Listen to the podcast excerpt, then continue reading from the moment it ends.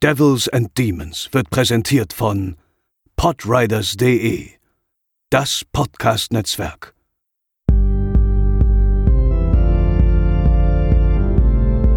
They're coming to get you, Barbara.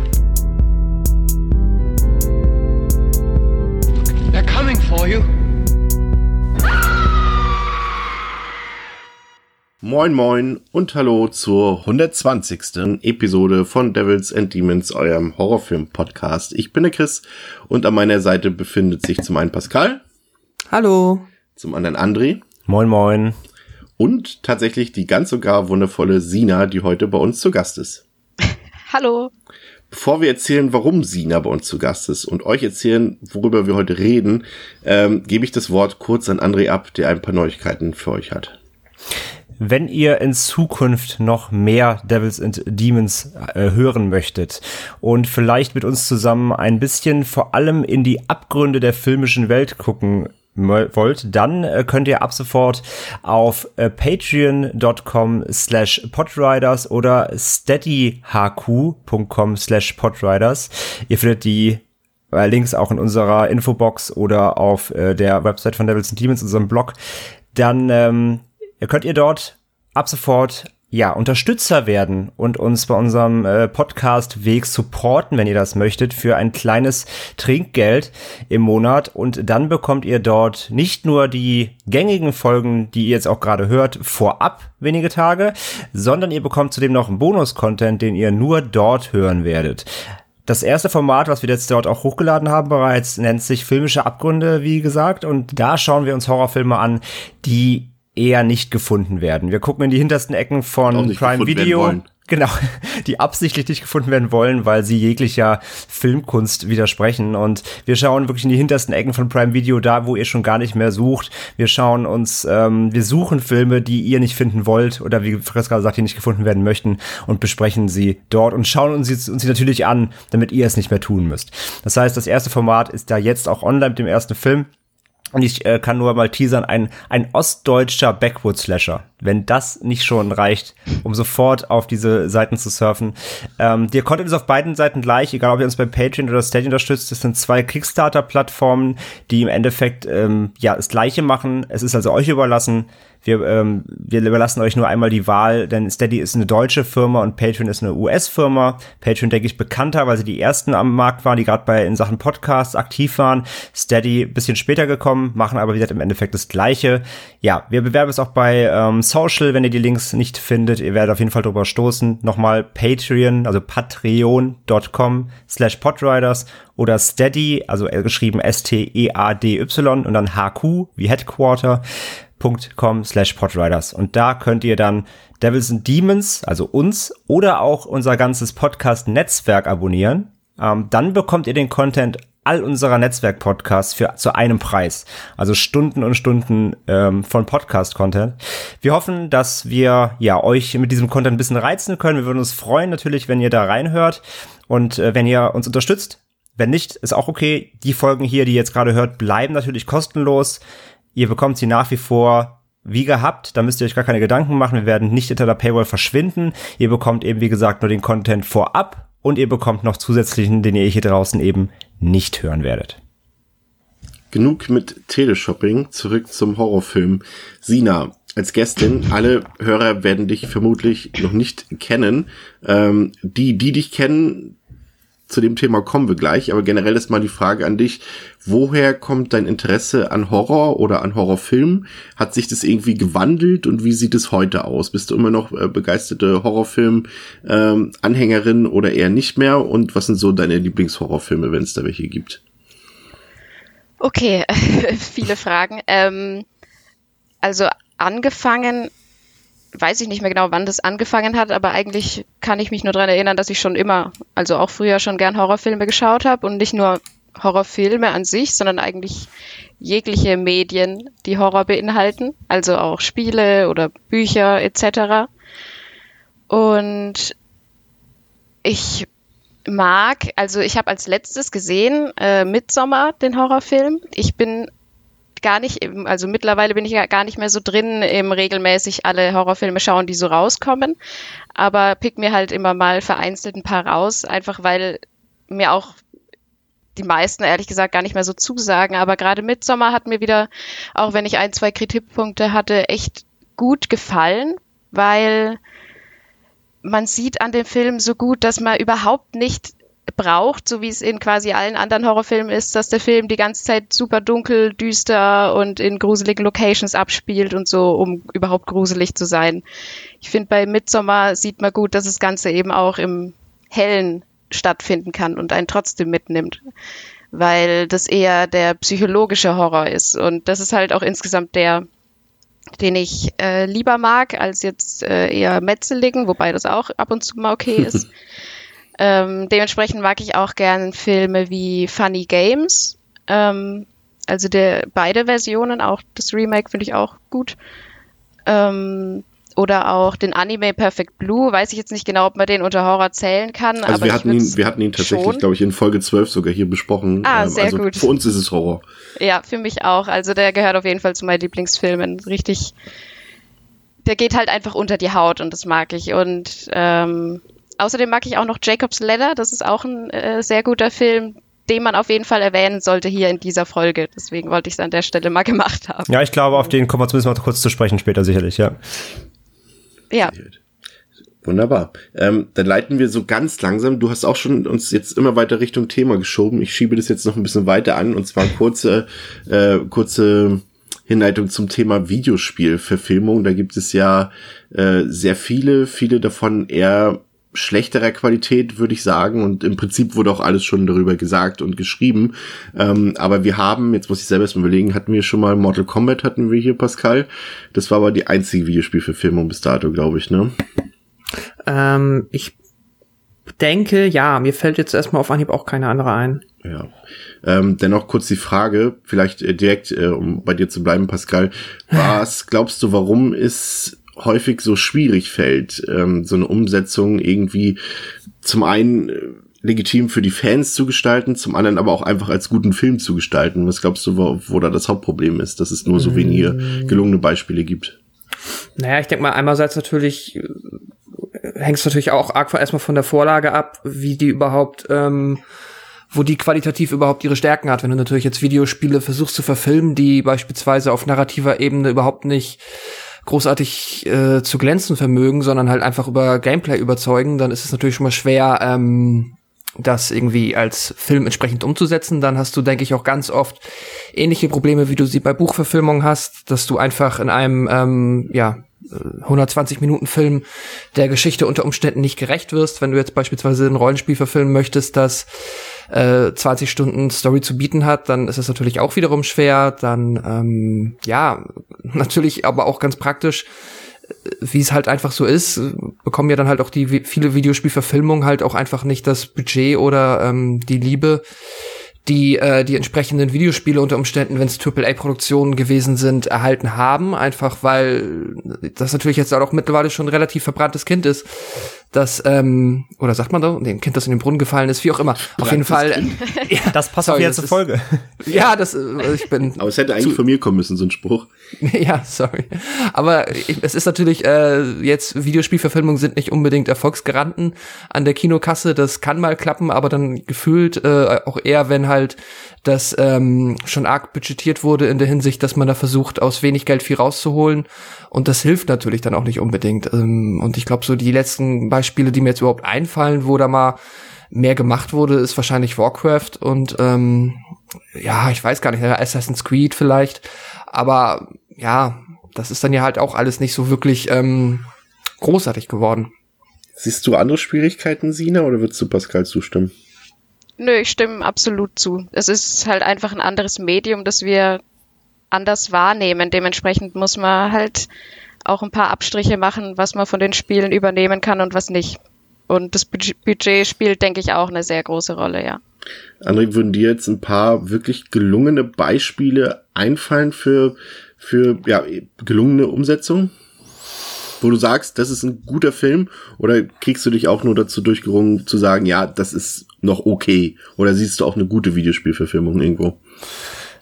Mm, Das ist halt immer die Frage, ob man jetzt, das werden wir auch heute noch ergründen, dann in den, in unseren zwei Filmen heute. Die Frage ist ja auch immer, sagst du, eh- also gestehst du den Machern nur zu, dass sie das, dass sie das zumindest die, ähm, die Vorlage adäquat eingefangen haben und ist es dann vielleicht aber trotzdem nur ein okayer Film? Oder ist der Film an sich schon gut, aber verfehlt das Spiel? Oder ist es sogar beides? Also ich glaube wirklich beides, also zu sagen, die Vorlage wurde adäquat eingefangen und ähm, sinnvoll umgesetzt, plus ist es noch ein super starker Film, gibt's glaube ich bis heute in der Form gar nicht. Also ich, also ich kenne keinen, wo ich sage, okay, das ist jetzt ein Bombenfilm und der hat das Spiel irgendwie perfekt aufgegriffen gab es für mich bisher nicht. Ähm, ich finde, glaube ich, am ehesten noch die interessanten und interessantesten, die das Spiel dann irgendwie.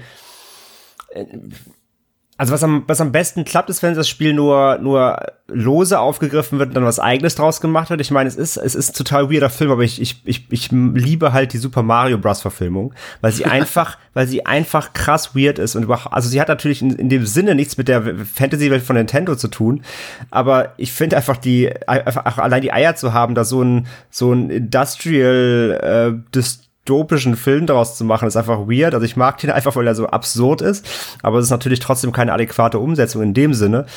Ähm, ansonsten, was gab's denn? Pascal hat gesagt, Assassin's Creed habe ich nicht gesehen. Ähm, soll aber auch ja kein guter Film sein. Was mir gerade noch eingefallen Ja. ist, äh, habe ich aber nicht geguckt, weil mich das Franchise immer so nicht so interessiert. Tomb Raider, Ah, stimmt. der Ja. 218er, ist der nicht, soll der nicht gut sein? Er, er beginnt ganz gut und du denkst, oh, die haben die Essenz verstanden. Das sieht ja auch aus wie die letzten Spiele, die rauskamen.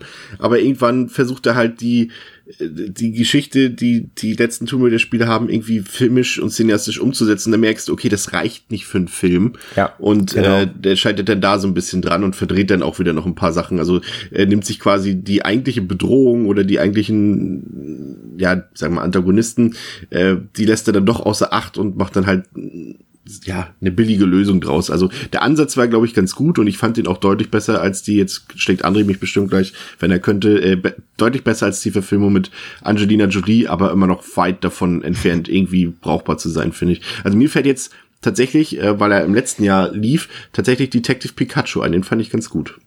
Ach stimmt, den gab's ja auch noch. Ja gut, da habe ich jetzt gar nicht, hab ich jetzt gedacht, ja, den, den mochte ich auch den Film. Aber ich kenne tatsächlich, ich habe ich hab nie das Spiel gespielt, von daher weiß ich nicht, wie Ja, adäquat vielleicht. die Umsetzung eins zu eins ist. Aber als Pokémon-Film so fand ich den auch ganz gut, ja. Der hat mir gut gefallen.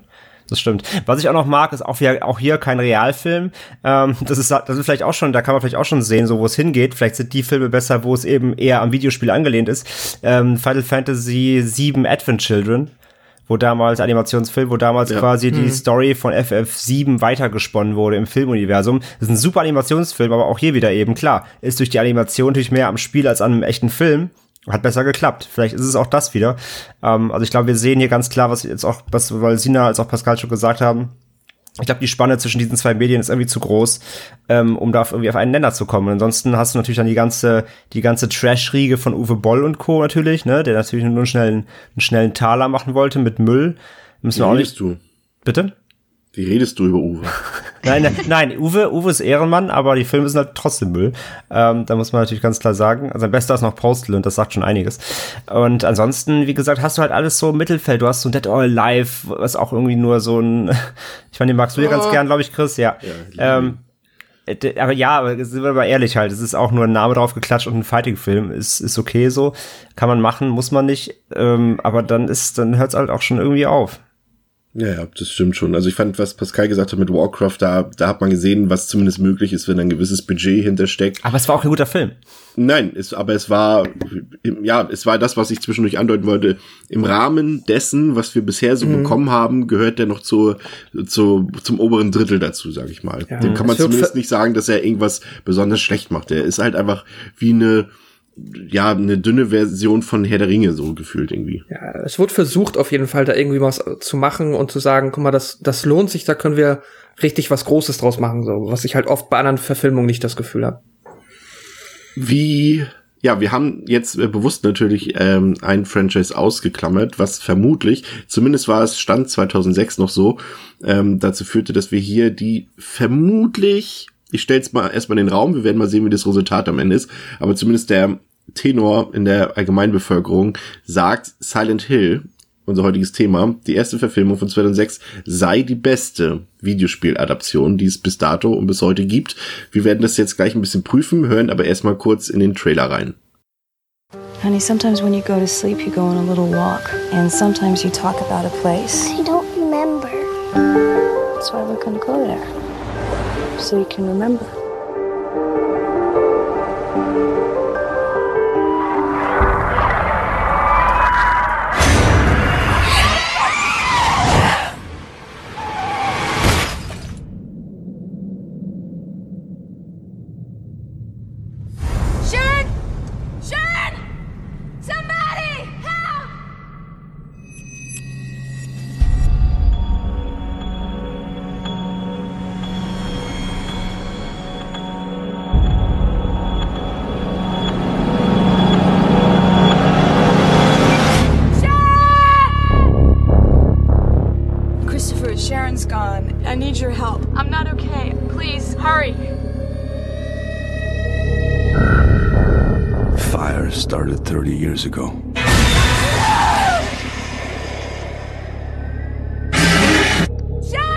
I don't know what's happening. Do you know what's going on here? This place is completely cut off. Only the dark one opens and closes the door to Silent Hill. Where is she? I'm trying to find my wife. She looks exactly like Sharon. Why?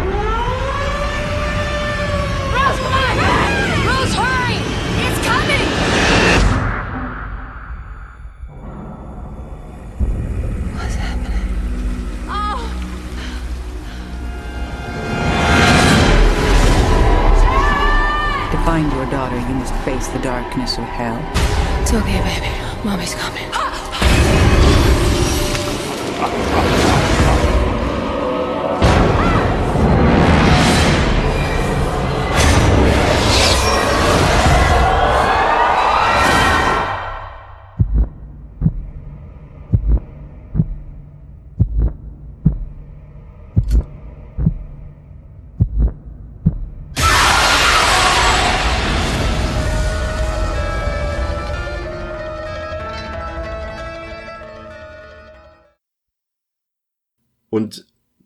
Nach dem Trailer, also jetzt möchte ich Sina kurz fragen, und das ist ja der Grund, warum du heute vor allem hier bist. Äh, du bist eine riesige Silent Hill Expertin, vor allem natürlich auch von den Videospielen dahinter. Wie kam es dazu und woher, ja, woher kommt deine Faszination für dieses Franchise?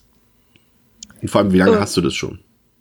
Ähm, ich habe, also ich bin, Moment, äh, bin schon seit 15 Jahren, glaube ich, mittlerweile, vor 15 Jahren habe ich mir den ersten, aber den, meinen ersten Silent Hill Teil gekauft. Das war aber tatsächlich noch nicht mal das erste Silent Hill, sondern der vierte Teil, der da rauskam.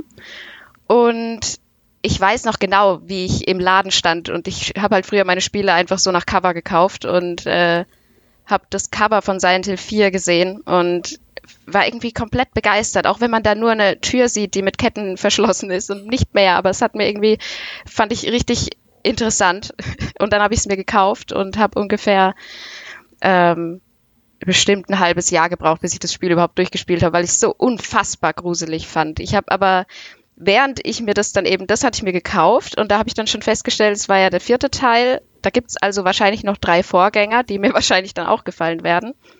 Und die habe ich mir dann alle drei in der Videothek ausgeliehen über ein Wochenende und alle drei gleichzeitig angefangen zu spielen.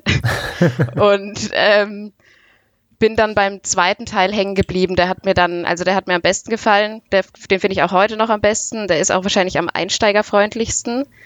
Und ähm, die richtige Faszination kam eigentlich ungelogen sofort, als ich den vierten Teil zum ersten Mal eingelegt habe. Ich war schon begeistert von dem Menü und den Sounds im Menü und ähm, also Silent Hill ist halt so ein ganz besonderer Grusel, weil weil es eben nicht einfach nur ein stupider durchgehender Horror ist, sondern sich der Horror aus den wirklich guten und einzigartigen Geschichten er ergibt. Und das halt so ein gutes Gesamtbild ergibt in, in den Spielen, dass äh, ich eigentlich vor allem auch wissen wollte, wie die Geschichte sich weiterentwickelt und ich mich deswegen durch diesen Horror durchgequält habe, weil ich halt einfach unbedingt wissen wollte, wie es wie es ausgeht. Und dementsprechend habe ich mittlerweile die ganzen Spiele schon zigmal gespielt, äh, weil man auch jedes Mal, habe ich das Gefühl, nochmal neue Dinge entdeckt, weil äh, die Spiele eben so gut ausgearbeitet sind, dass sie viele Story-Details auch einfach in die Umgebung mit eingearbeitet haben, dass man halt nicht auf den ersten Blick direkt versteht, sondern man sich halt einfach ein bisschen damit beschäftigen muss, was da eigentlich gerade passiert. Ja, es ist schon so ein bisschen der, ich habe es immer so als der intelligente Bruder oder die intelligente Schwester von Resident Evil bezeichnet. Äh, man kann, glaube ich, ganz gut an die beiden Spielereien, die ja schon irgendwie so ein bisschen, ein bisschen zeitverzögert, aber schon irgendwie parallel so ihre, ihre Hochphasen hatten, ähm, kann man das schon ganz gut erkennen, dass äh, auch damals schon immer eher die etwas ja, ich würde nicht sagen, stumpf, stumpfsinnigeren Kids eher Resident Evil gespielt haben und äh, die Leute, Danke. und die Leute, die so ein bisschen, ja. und die Leute, die so ein bisschen tiefgründiger agieren wollten, die auch zum Beispiel eher so Fans von Filmen waren, wie Jacob's Ladder zum Beispiel, ähm, dass die lieber sich in Silent Hill ausgetobt haben. Und du hast es schon gesagt, ähm, du erkennst gerade bei deinen häufigen äh, Reruns der Spiele immer neue Details und das finde ich auch faszinierend. Ähm, das teilst du ja auch immer gerne auf Twitter, wenn du was Neues entdeckst und ich finde es auch immer faszinierend, was du da immer noch so alles herausfindest. Ähm, dementsprechend, wenn ich jetzt mal so ein bisschen nachrechne, kam der Film quasi ein bisschen zum Zeitpunkt raus, als du sozusagen ja mehr oder weniger auch angefangen hast, dich für die Reihe zu interessieren, ne? Genau, ich habe, Moment, das war 2006. Das ist jetzt wie lang her? 14 Jahre, 14, ja. stimmt. Ja. genau, genau. Dann war es ja wohl ein Jahr scheinbar, nachdem ich äh, angefangen hatte, mich damit zu beschäftigen, ja. Dann, dann gehe ich ähm, zu André weiter, der ja auch ein ähm, Fan der Spielereihe ist. Jetzt kein, nicht der allergrößte Experte, aber schon auf jeden Fall, du hast die meisten Spiele gespielt, glaube ich. Ja. Und ähm, hast sie ein bisschen vor Sina auch gespielt, glaube ich. Deshalb äh, die Frage für dich. Was hast du dir gedacht, als die Gerüchte hochkamen und oder als die ersten Trailer kamen, okay, jetzt kommt ein Silent Hill Film von Christoph Ganz, der ja auch durchaus schon einige sehr gute Filme gedreht hat. Äh, was hast du dir gedacht, André? Also zugegebenermaßen kannte ich damals Christoph Ganz äh, noch nicht so vom Namen. Ich kannte damals hier Necronomicon, hat er ja auch die, also es war ja sein großes Einstandsdebüt damals, die erste Episode bei ähm, äh, der, der, ja, Lovecraft-Anthologie gedreht. Das war ja sein, sein äh, Visitenkarte. Dann hat er ja damals den, ähm, wie heißt er auf Englisch? Pack der Wölfe. Pack der Wölfe, äh, Genau, Brotherhood Brother of- of the Wolves oder Ja. wie auch immer. Äh, genau, den hat er dann gemacht und den, den kannte ich zu dem Zeitpunkt noch nicht. Also er war mir als, als Filmemacher noch nicht so ein Begriff. Ähm, ja, was ich, was ich gedacht habe, ich kenne halt Silent Hill so seit Ende der 90er. Also ich habe ja damals PlayStation 1 auch selbst gespielt. Ich war auch ein Resident Evil Kind, danke Chris nochmal.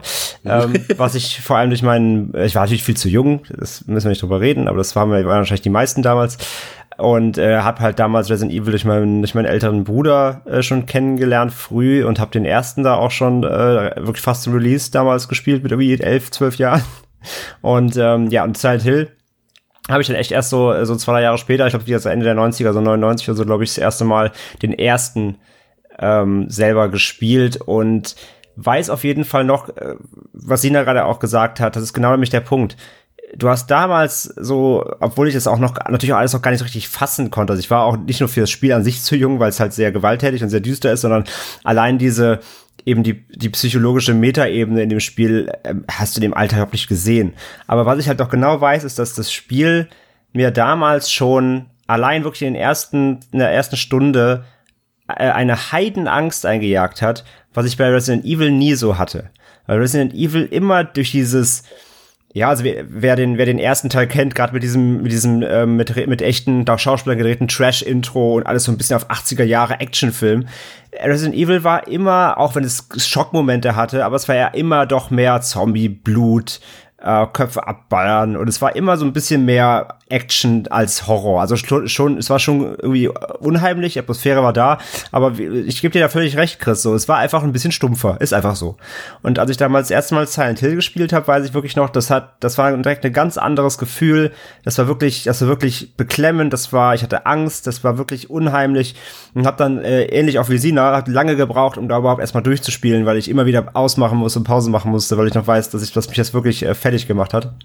So, auf jeden Fall da eben schon die, ähm, die Spielberührung gehabt und als der Film dann eben wieder angekündigt wurde, das war so, damals auch in dem Alter noch eher so, ja cool, her damit so. Und ich habe den Film auch relativ nah damals dann auch zum, zum Release damals geguckt. Ja, das weiß ich noch. Ja. Äh, Pascal, klammer ich jetzt mal aus. Äh, die Spielerfahrung von dir äh, dürfte sich auf ein Minimum begrenzt haben, oder? Ja, ja, genau. Ich habe ähm, damals schon zu PS1-Zeiten, ich war auch eines dieser stumpfsinnigen Kinder. Ähm, ja, okay, das verfolgt mich jetzt, ich weiß es. Nein, Spaß, ist ja alles gut.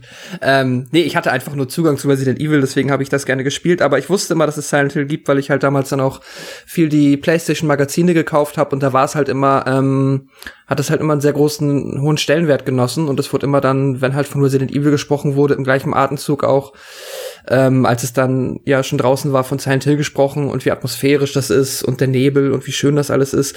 Und ähm, ich hatte da auf jeden Fall immer Lust dran, aber dann war es halt so, dass ich es damals irgendwie nicht hinbekommen habe, äh, da Zugang zu bekommen. Und später ist es dann so ein bisschen dieses, ah verdammt, jetzt gibt es schon so viele Spiele, ich kann jetzt auch nicht irgendwie mit dem dritten anfangen, dann müsste ich ja theoretisch wieder zur PS1. Und ich glaube, heutzutage wäre es wahrscheinlich irgendwie einfacher, tatsächlich das nochmal zu ermöglichen. Und entsprechend ist auch auf jeden Fall mein Interesse durchaus noch da und ich hoffe mal, dass ich irgendwann noch mal die Möglichkeit habe, da mich noch mal durch die Spiele zu fuchsen.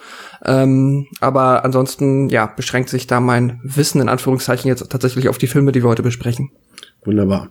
Dann legen wir mal los. Also, der erste Film kam, wir hatten es eben bereits erwähnt, 2006 äh, in die Kinos. Silent Hill ähm, hat auf Letterboxd eine Durchschnittswertung von drei von fünf in der IMDb 6,5 von 10 und hat eine FSK-Freigabe von 16, ist also problemlos hier ungeschnitten erhältlich.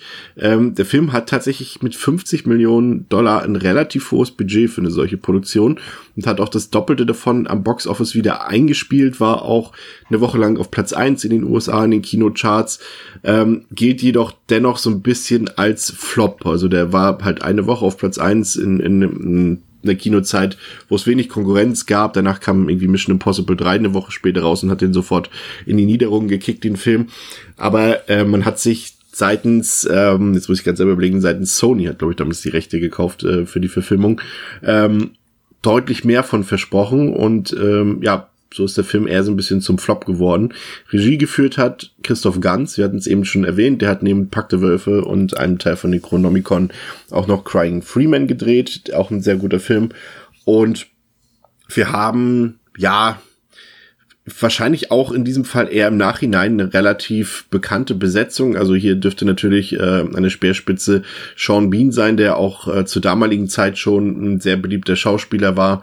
Ähm, Raider Mitchell spielt hier mit und Laurie Holden, die ja dann in vielen Genre-Produktionen mitgespielt hat, aber ich glaube so ihren größten Auftritt dann doch irgendwie in der Walking Dead Serie ähm, gehabt hat. Und Kim Coates, den kennt man ja auch aus diversen Genrefilmen und aus Sons of Anarchy zum Beispiel. Ähm, bevor wir ein bisschen tiefgründiger in die ganze Sache reingehen, würde ich dich bitten, Pascal, einmal kurz zu erzählen, worum es eigentlich in der Verfilmung von Silent Hill geht. Die Eltern, Christopher und Rose, machen sich Sorgen um ihre Adoptivtochter Sharon, die des Nachts regelmäßig schlafwandelt und immer wieder von einem Ort namens Silent Hill spricht. Nach eingehender Recherche zu besagtem Ort und nachdem sämtliche konventionellen Therapiemöglichkeiten nicht zu helfen scheinen, macht sich Rose gegen den Willen ihres Partners mit Sharon auf den Weg nach Silent Hill, um herauszufinden, in welcher Verbindung diese Geisterstadt mit ihrer Tochter steht. Sina, du müsstest jetzt schon äh, aufhorchen und sagen, okay, das ist doch eigentlich komplett anders, als es im Videospiel war, der ja eigentlich, das ja eigentlich im Prinzip äh, hier adaptiert wurde, also das erste Silent Hill Spiel, aber doch irgendwie ja sehr, ich würde es mal vorsichtig modifiziert nennen. Vorsichtig. Ja, ähm, also das Ziel war eigentlich ja schon, dass der erste Film die Geschichte aus dem ersten Spiel wiedererzählt, nur ähm, ich würde die Geschichte dann jetzt auch gleich mal grob zusammenfassen. Und da sieht man halt auch schon, dass die eigentliche Geschichte vom Silent Hill Spiel etwas ähm, abstrus wird und auch vielleicht zum Teil etwas schwierig zu folgen. Aber ich habe es wirklich versucht runterzukürzen. Ich denke mal, das war aber dann auch mit ein Grund, warum eben der, die Filmgeschichte schon so ein bisschen anders ist als die Spielegeschichte und ein bisschen ist auch wieder untertrieben. ähm, dann würde ich jetzt einfach mal kurz das Spiel, zumindest die Rahmenhandlung erzählen. Auf Details können wir dann einfach später noch eingehen, wenn sie eben passen.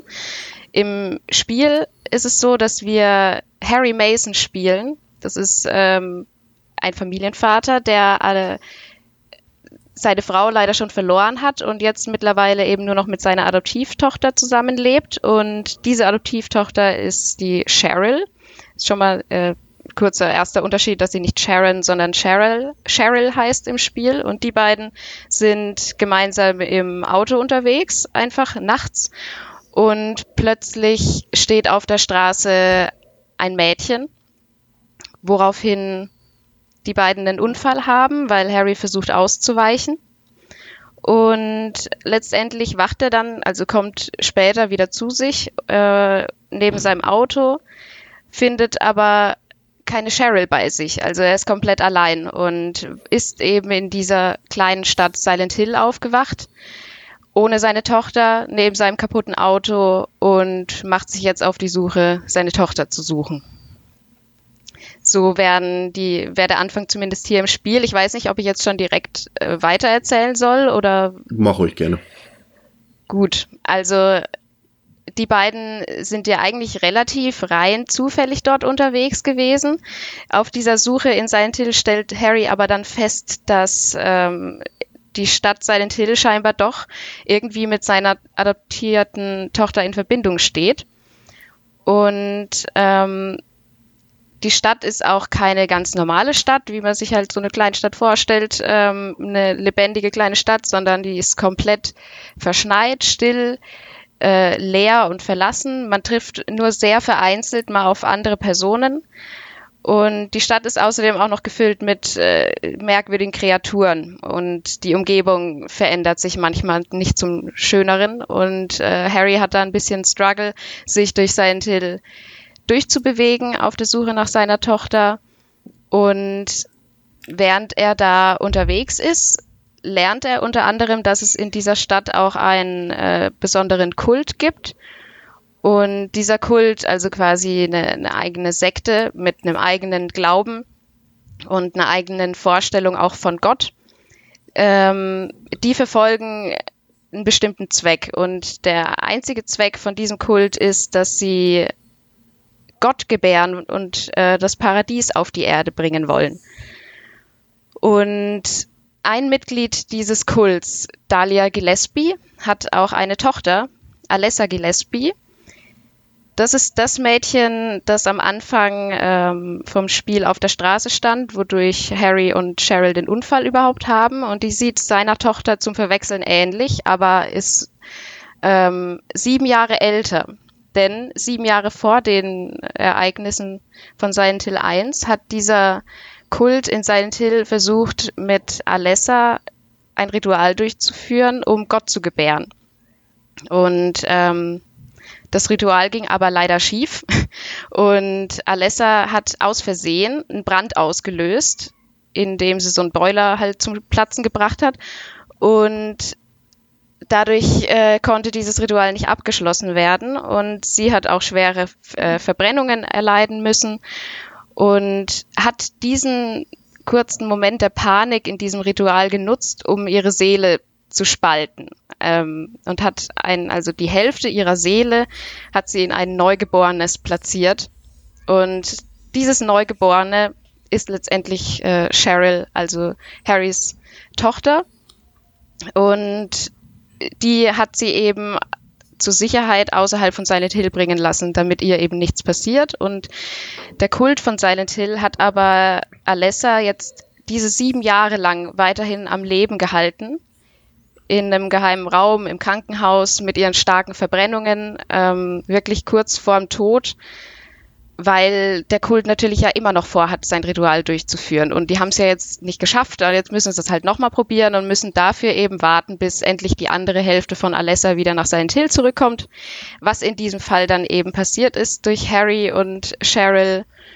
Und dadurch, dass Cheryl jetzt wieder da ist, konnten sich die Hälften wieder verbinden und ähm, Alessa versucht eigentlich die ganze Zeit nur zu fliehen, und äh, Dahlia versucht sie eben zu fangen, führt Harry auch hinters Licht und lügt ihn ständig an, wenn sie Harry trifft, um ihn für ihre Zwecke zu manipulieren, damit er sie eben nä näher an Alessa ranbringen kann. Und das schafft sie dann letztendlich auch äh, und versucht eben wieder das Ritual durchzuführen, um Gott zu gebären. Allerdings, ähm, je nachdem auch, wie man das Spiel spielt, verläuft das Ende ein bisschen anders. Äh, letztendlich schafft es Harry aber, Gott zu töten. Und daraufhin drückt Gott, der in, in seiner Form sich zurückverwandelt zu Alessa, dann Harry anschließend ein neugeborenes Baby in die Hand. Und mit diesem neugeborenen Baby verlässt Harry dann Silent Hill. Ende.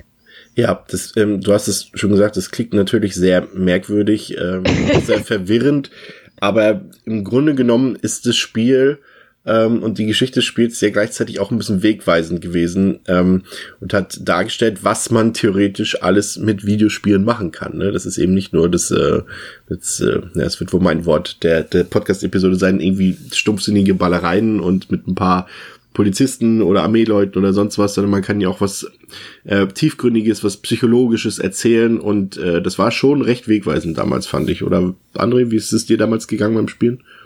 Wie gesagt, ich habe das damals natürlich noch nicht so ganz er ergriffen und begriffen. Oder der Retrospektive. Aber Retrospektive natürlich, selbstverständlich, klar das, was, was, was damals ja Team Silent, also das Original-Ursprungs-Entwicklerteam von Silent Hill, was es ja heute auch in der Form nicht mehr gibt, leider, sonst hätten wir immer noch gute Spiele, ähm, wollten ja damals einfach einen ganz eigenen, äh, ja, neuen kreativen, hintergründigen Ansatz von Videospielen schaffen. Das haben sie halt mit Silent Hill eben umsetzen können. Ähm, und ich glaube auch, das, das Problem ist halt auch, wenn man sich das gerade anhört, was Sina erzählt hat, so, ähm, das war ja schon runtergebrochen, ne? Also wenn du es halt spielst, musst du ja vieles davon auch dir erstmal selbst erarbeiten und so weiter. Das ist ja auch mit ein Grund, äh, warum es solche Spiele heute in der Form einfach nicht mehr gibt, weil das natürlich ähm, was heißt natürlich, aber das sind leider keine, das sind nicht die Kassenschlager heute mehr. Ähm, weil, wie gesagt, du, du sagst das zwar so salopp und auch ein bisschen, ein bisschen lustig, Chris, aber es ist ja wirklich so. Leichte Kost verkauft sich einfach besser. Das ist bei Videospielen so, das ist bei Filmen so, das, das ist bei Büchern so was leicht zu ergreifen ist und eher eben Mass-Appealing ist, verkauft sich besser. Und darum geht's ja nun mal leider im, ähm, im Geschäft mit Videospielen, mit Filmen. Gerade wenn viel Budget reinfließt, muss es auch zurückkommen. Und das ist das Problem eben daran. Und wenn du natürlich so ein sperriges, ähm, so ein sperriges Medium kreierst, wo man sich reinarbeiten muss, was auch noch sehr düster ist, Horror, äh, erschreckend, das kann auch nicht jeder spielen, dann eben, ähm, ja, das macht es natürlich sehr, sehr schwer, das auf die Straße zu bringen.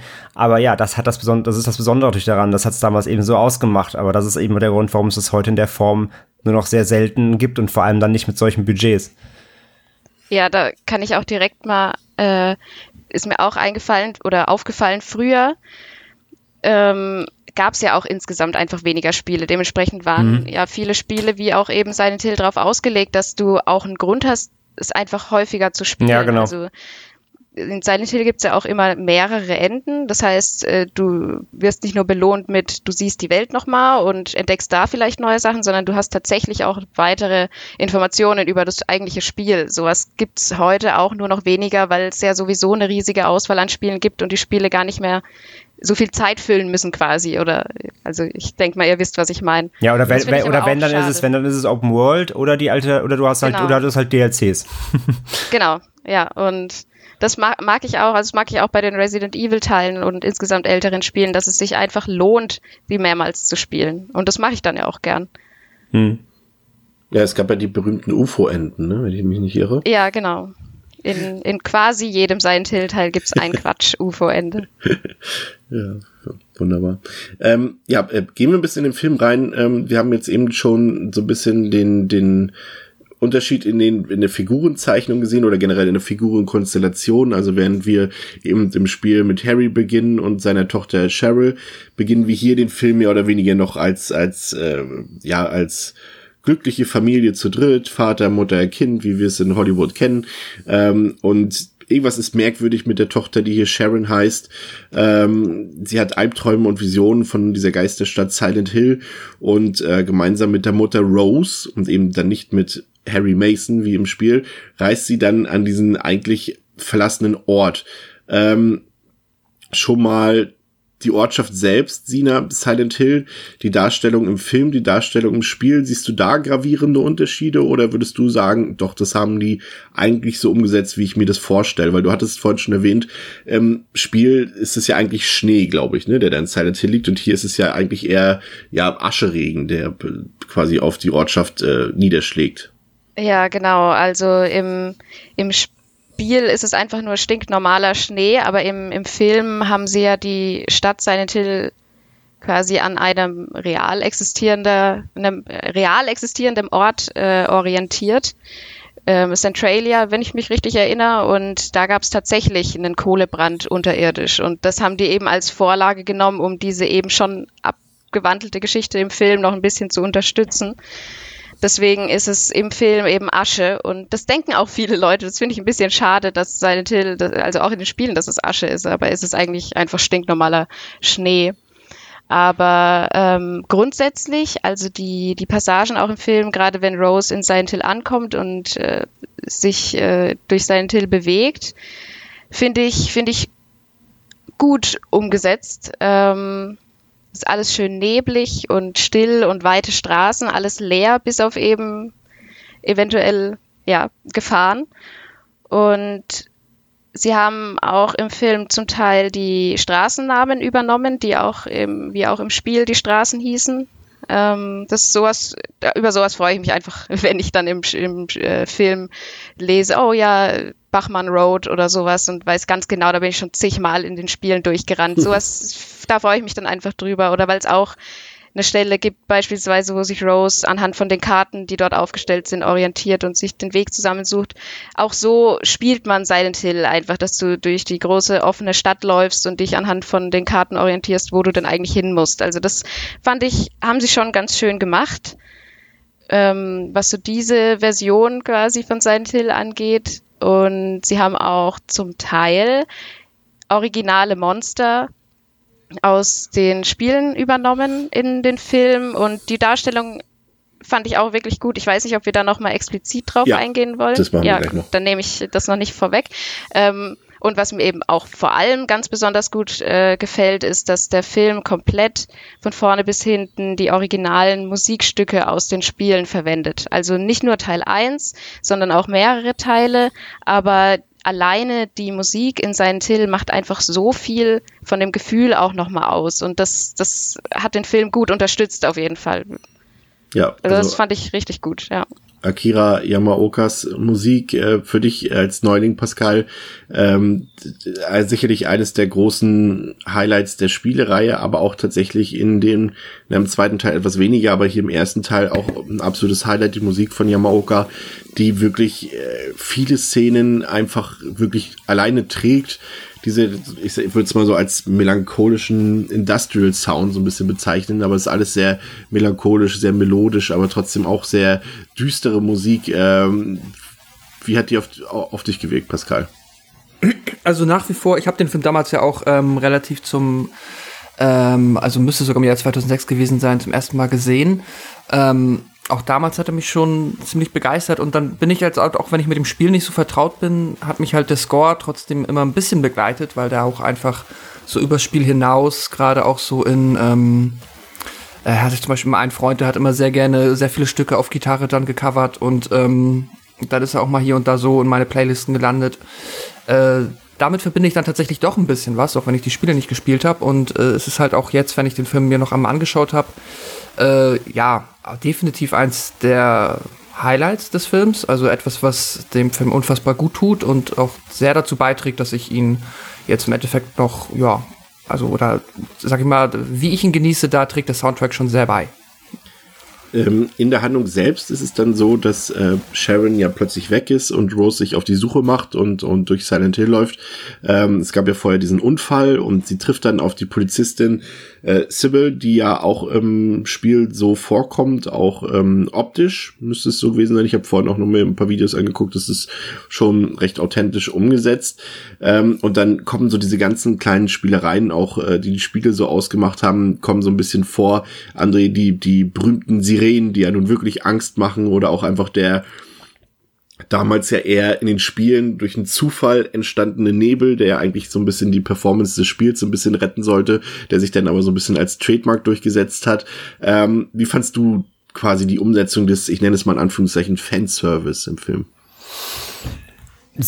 das ist halt der Punkt, an dem man merkt, dass einfach äh, Gauntz selbst, aber auch eben die ähm, Filmcrew, sei es Cinematografie und, und Co., dass sie sich einfach mit dem Ausgangsmaterial einfach beschäftigt haben, weil die und das hat Sina ja auch gerade schon gesagt, weil die kleinen Details eben da sind, wie die, die Map eben, die der beste Freund des Spielers ist in der Reihe, ähm, die, die Straßennamen, es, es sind so viele kleine Details und ich finde auch als allgemein den Look, auch nochmal um auf, auf das, auf allgemein den, wie du gerade sagst, wenn, wenn man erstmal in die Stadt reinkommt, ähm, das haben sie schon, finde ich, gut eingefangen. Und witzigerweise, auch wenn es tatsächlich schade ist, dass jetzt alle denken, okay, das ist immer Asche in der Stadt, obwohl es eigentlich ein Filmgimmick ist, finde ich die Idee, dass es halt der Asche regnet, weil es halt diesen Kohlebrand gab, die, die, die Transition davon, finde ich eigentlich super spannend. Eigentlich, eigentlich eine coole Idee. Ich mag das auch, wenn sie dann aussteigt, dann fällt eben der sie denkt Schnee auf ihre Hand und dann, äh, dann merkt sie so, das ist gar kein Schnee und zerreibt ihn so und dann ist es halt Asche. Das fand ich schon irgendwie ganz cool, auch wenn es nicht zum, nicht zum Spiel gehört. Ähm, wobei man auch noch kurz noch kurz Film Film Nerdwissen dann dazu. Der der Cinematographer ist ja Dan Lawson und der hat ja unter anderem Shape of Water gemacht, der hat Crimson Peak gemacht für Del Toro, also John die beiden Wick John Wick 2, 3, den vierten wird er auch machen, Mimik hat er gemacht, also der hat auf jeden letztendlich Fall. Ja, ja. Letztendlich ja, muss man ja sagen, jetzt auch in der Retrospektive Oscar nominiert gewesen für Shape of Water, beste Kamera. Hm, genau. Also deswegen, dass ich finde, dass das merkt man einfach, dass da jemand am Fach war, der wusste, wie er Bilder einfängt und dann zusammen eben mit den Ideen, mit den ähm, Elementen aus dem Spiel ein schönes Gesamtbild schaffen. Ich finde, das ist hier auf jeden Fall vernünftig umgesetzt worden. Und ich finde auch, dass das ist der Kern, den der Film dann auch so gut macht. Eben diesen Look, dieses Feeling ähm, rüberzubringen, was man aus dem Spiel hat. Natürlich mit, mit Eigenheiten, mit Eigeninterpretation, aber die Grundlage, finde ich, haben die sehr gut eingefangen, ja. Da kann ich oder will ich auch noch was hinzufügen. Ähm, ja, total, denn wenn die Credits spielen, spielt das gleiche Lied, das ähm, mhm. im Spiel gespielt wird, wenn man das beste Ende, was es gibt, erreicht. Und mhm. wirklich, ich saß dann da und sehe die Credits vom Film durchlaufen und ich habe mich so gefreut und so gefühlt, wie als hätte ich gerade Silent Hill 1 durchgespielt, einfach weil die dasselbe Lied gerade spielt. Und das sowas, solche Kleinigkeiten, die dann wahrscheinlich die breite Masse gar nicht mal so wahrnehmen, aber die, die wirklich einfach für Fans eingebaut sind, finde ich, über sowas habe ich mich wirklich gefreut. Also, das muss er ja auch nicht machen.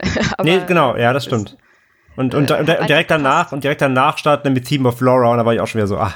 Genau, ja, genau. ja, ähm, ähm, ist, ich, was ich ein bisschen ziemlich smart fand, sind aber auch so kleine Details und das unterstützt dann auch so ein bisschen einfach das, was André gesagt hat, dass man sich hier wirklich auch Gedanken gemacht hat und das ist mir damals beim ersten Mal gucken gar nicht so aufgefallen, aber ähm, jetzt, wo ich es gelesen habe, im Vorfeld gelesen habe und dann den Film nochmal geguckt habe, sind es so, so ganz offensichtliche Sachen, die eigentlich gar nicht so subtil sind, ähm, aber die du trotzdem nicht mitbekommst. Ich fand es das interessant, dass Rose zum Beispiel dort ihr so ja, helles Outfit trägt und es von Minute zu Minute einfach immer dunkler und staubiger und, und, und grauer wird, bis es am Ende sogar einen Rotton bekommt. Und als Zuschauer bekommst du das fast gar nicht mit. Sie haben einfach dort ähm, irgendwie, ich glaube, was war das, über 100 verschiedene Kleidungsstücke angefertigt, immer dasselbe Outfit in unterschiedlichen Farben. Und so verändert sich einfach die Farbe des Kleides im Laufe des Films. Und das fand ich ziemlich cool gemacht eigentlich, weil es halt auch so ein bisschen die Stimmung des Films wiedergibt, in welcher Phase wir uns dort gerade befinden. Ähm, und dann können wir natürlich direkt, ähm, Sina hat es schon angekündigt, so ein bisschen mal aufs Monster-Design und die Umsetzung gehen, da ähm, ähm, Rose ja auch relativ früh Bekanntschaft macht mit einigen äh, Kreaturen dort. Äh, ich habe jetzt so im, in Erinnerung die diese schreienden CGI Asche Kinder nenne ich sie mal und äh, dieser Typ, der dort am, am Zaun hängt mit seiner mit seiner Schweißerbrille, äh, das sind glaube ich so die ersten Kreaturen, auf die sie trifft. Ähm, ja, als geneigter Silent Hill Fan würde ich sagen, schon fast etwas viel Monster Horror auf einmal, oder Sina? Ähm, also bei der Stelle gerade, wo sich Rose in dieser äh, unterirdischen Passage befindet, wo alles dunkel ist, sie nur das Feuerzeug hat und sie dann plötzlich ähm, an der Seite so eine Leiche, die aber ja noch lebt, wie man an den Augen sieht, entdeckt, die da aufgehängt wurde und dann umzingelt wird von diesen kleinen, ganz vielen Monstern. Das ähm, ist halt, da hat sich der Film schon am Originalspiel orientiert, denn da gibt's auch so eine Passage am Anfang und da hat man genauso als Spieler auch keinen Ausweg, sondern es endet damit, dass man zu Boden sinkt und in Ohnmacht fällt oder wie auch immer.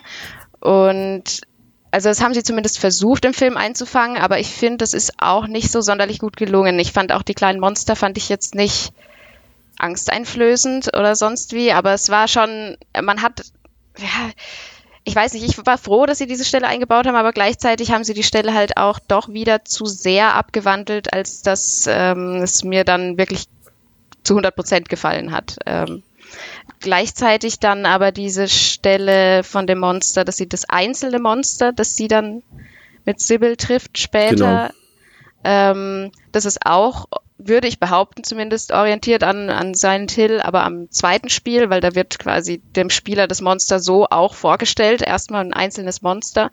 Und das fand ich dann wiederum eine, eine schön gemachte Szene, weil die sich da schön langsam mit dem Monster vertraut gemacht haben oder es erstmal eben gar nicht als Monster wahrgenommen haben, weil man natürlich auch bei einer ähm, fremden äh, Person aus der Ferne erstmal nicht denkt, dass das irgendein Monster ist. Und ähm, also die Szene hat mir wirklich gut gefallen, weil sie auch ähnlich abgelaufen ist wie im zweiten Silent Hill Spiel.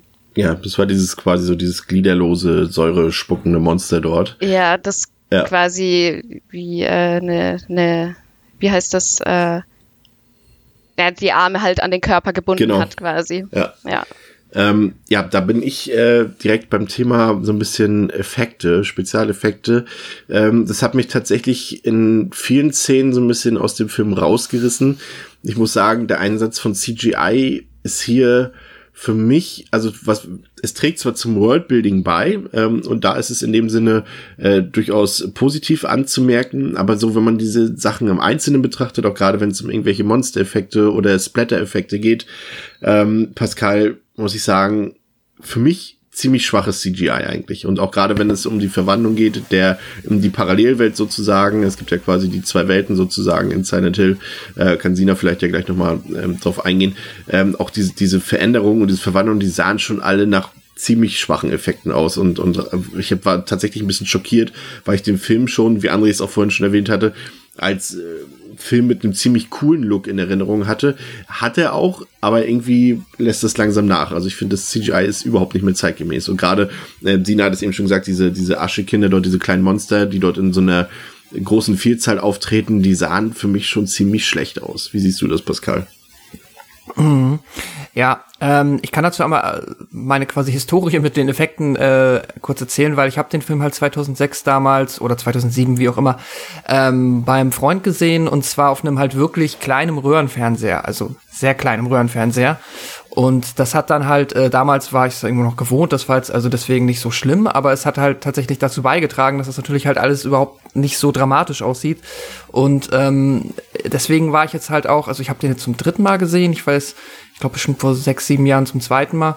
Und ähm, es ist halt, jedes Mal wird's halt einem noch mehr bewusst. Jedes Mal hat man irgendwie noch äh, die Möglichkeit, den halt noch ein bisschen besser zu gucken. Und ja, nee, das sieht halt leider ähm, immer, wenn du die CGI-Momente hast, gerade auch das, dieses erste Monster in der Szene, wenn ähm, der eine am Zaun hängt und dann dieses Aschekind kommt. Es sieht halt sehr nach PlayStation 2 aus und das ähm, hat mich tatsächlich jetzt auch sehr rausgerissen und es ist halt schade, dass der Film darunter so leidet, weil er ansonsten hatte halt wirklich einen coolen Look und auch durch, äh, sogar, also die, man kann ja nicht mal sagen, dass die ähm, Special-Effekte oder die ähm, CGI-Wesen schlecht sind per se und nicht reinpassen. Die sind ja schon eigentlich sehr gut gemacht, nur halt leider auf einem ähm, Qualitätslevel, das halt einfach so absolut nicht zeitgemäß ist und was jetzt halt im HD-Zeitalter auch ähm, nicht mehr so, ja, halt überhaupt nicht mehr so rüberkommt, als ob man das abkaufen könnte, dass es halt jetzt wirklich da ist und dass ähm, diese Dissonanz, dieses Uncanny Valley lässt sich da halt jetzt nicht mehr auflösen und das ist halt schade, weil ansonsten ist er ja cinematografisch äh, wirklich stark und äh, er hat auch eine Atmosphäre, die auch immer in den Momenten jetzt für mich noch wirkt, wo es halt eben mich nicht rausreißt. Also wenn zum Beispiel das erste Mal sie diese Treppe runtergeht und dann kommen diese Sirenen, das weiß ich noch, das war auch beim ersten Mal, als ich den Film geguckt habe, so ein kleiner Gänsehautmoment, weil das sind halt diese äh, Sirenen, die so fabelhaft gruselig sind und dann der Score und alles. Das ist so cool. Und dann ist es jetzt halt wiederum auf der anderen Seite so schade, dass es dann äh, die Special Effects so ähm, runterziehen. Ich finde, der Problem hat, äh, der, der Film hat ein Problem damit, die echten Elemente mit den computeranimierten Ja. Elementen zu verbinden, weil im Prinzip Ja, hat er ja auch gut, gute handgemachte Effekte bei. Auch das Creature Design ist ja größtenteils schon handgemacht, aber es passt irgendwie nicht so, wenn dann auf einmal zum Beispiel bei, äh, wir kommen ja später noch auf Pyramid Head zu sprechen, ähm, wenn er dort tatsächlich ist und in einem sehr aufwendigen Kostüm steht, dort ein, ein Stuntman oder ein Schauspieler, aber dann zum Beispiel dieses digitale Riesenschwert dort ist, was ich einfach Ja. nicht in die Kulisse Ja. einfügen will, von der, von der, wie sagt man ja, einfach von der Immersion her. Und, und das ist, glaube ich, das Problem. Das ist ja wie das, du hast, das sieht cool aus mit dem Ascheregen und mit dem Nebel, aber dann siehst du halt, dass Raider Mitchell äh, von einem Greenscreen durch die Stadt läuft oder irgendwie so eine komische äh, digitale Nebelwand dort davor gemacht wurde. Und das sieht halt dann wack aus, oder André? Ich finde halt der Moment, also ich finde die Szene, wo du es eigentlich am aller, aller, nicht am allerbesten, weil es falsch ausgedrückt, sondern aber du, da, wo du es wirklich merkst, ist, finde ich, auf der Schultoilette. Wo du, Ja, wo, ja. weil da hast du ja auch dieses, ähm, das Monster, was dann eben aus der Schultoilette da rauskriegt, dieses verbogene, verdrahtete, fast schon so Cliff Barker, Hellraiser anmutende.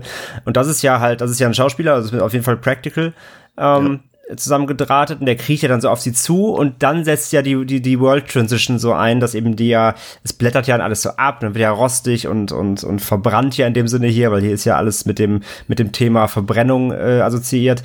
Und quasi während der, der, das, das Practical der Schauspieler da durch die Gegend kriecht, verwandelt sich halt die Umgebung digital in die, in die, in die, in die böse Welt, jetzt salopp ausgedrückt. Und da fällt es am meisten auf, weil du da genau in einem Frame hast eben der, der reale Schauspieler, der Prop, äh, plus eben die CGI. Und da fällt dir wirklich auf, wie, wie schlecht es leider aussieht, ja.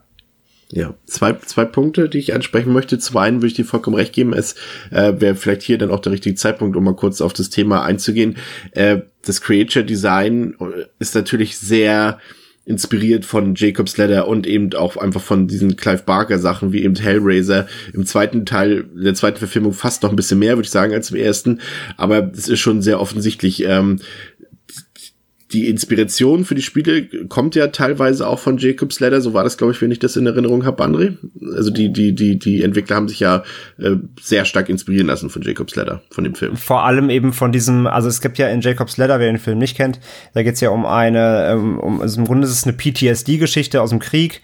Ähm, jemand kommt aus dem Krieg, ähm, hat, äh, ja, ist direkt davon, hat davon einen schweren äh, nervlichen Schaden davon getragen und fängt an, überall in der Welt herum jetzt plötzlich, ja, Horrorvisionen zu bekommen. Ähm, Gesichter verfremden sich von Leuten, die er, die er eigentlich kennt, oder er sieht halt irgendwelche, irgendwelche Absonderheiten oder Kreaturen, die nicht da sind und so weiter.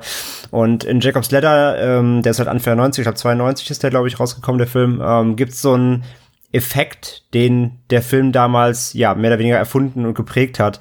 Und das ist dieses, das kennt man eben heute nicht nur aus Silent Hill, sondern mittlerweile ist es äh, ja gang und gäbe fast schon in, in Horrorfilmen, ist dieses, ähm, ja, so äh, Figur, eine Kreatur, die sich so sehr schnell bewegt, so ein, so ein, so wie so ein, wie so ein Leck, ja, bei einem Spiel, wenn du so ein, wenn du so ein mehreren Ebenen so, quasi, so, die ein, sich überlagern. so ein Zittern hast, genau, wenn das so äh, sich ineinander wölbt, so ganz schnell.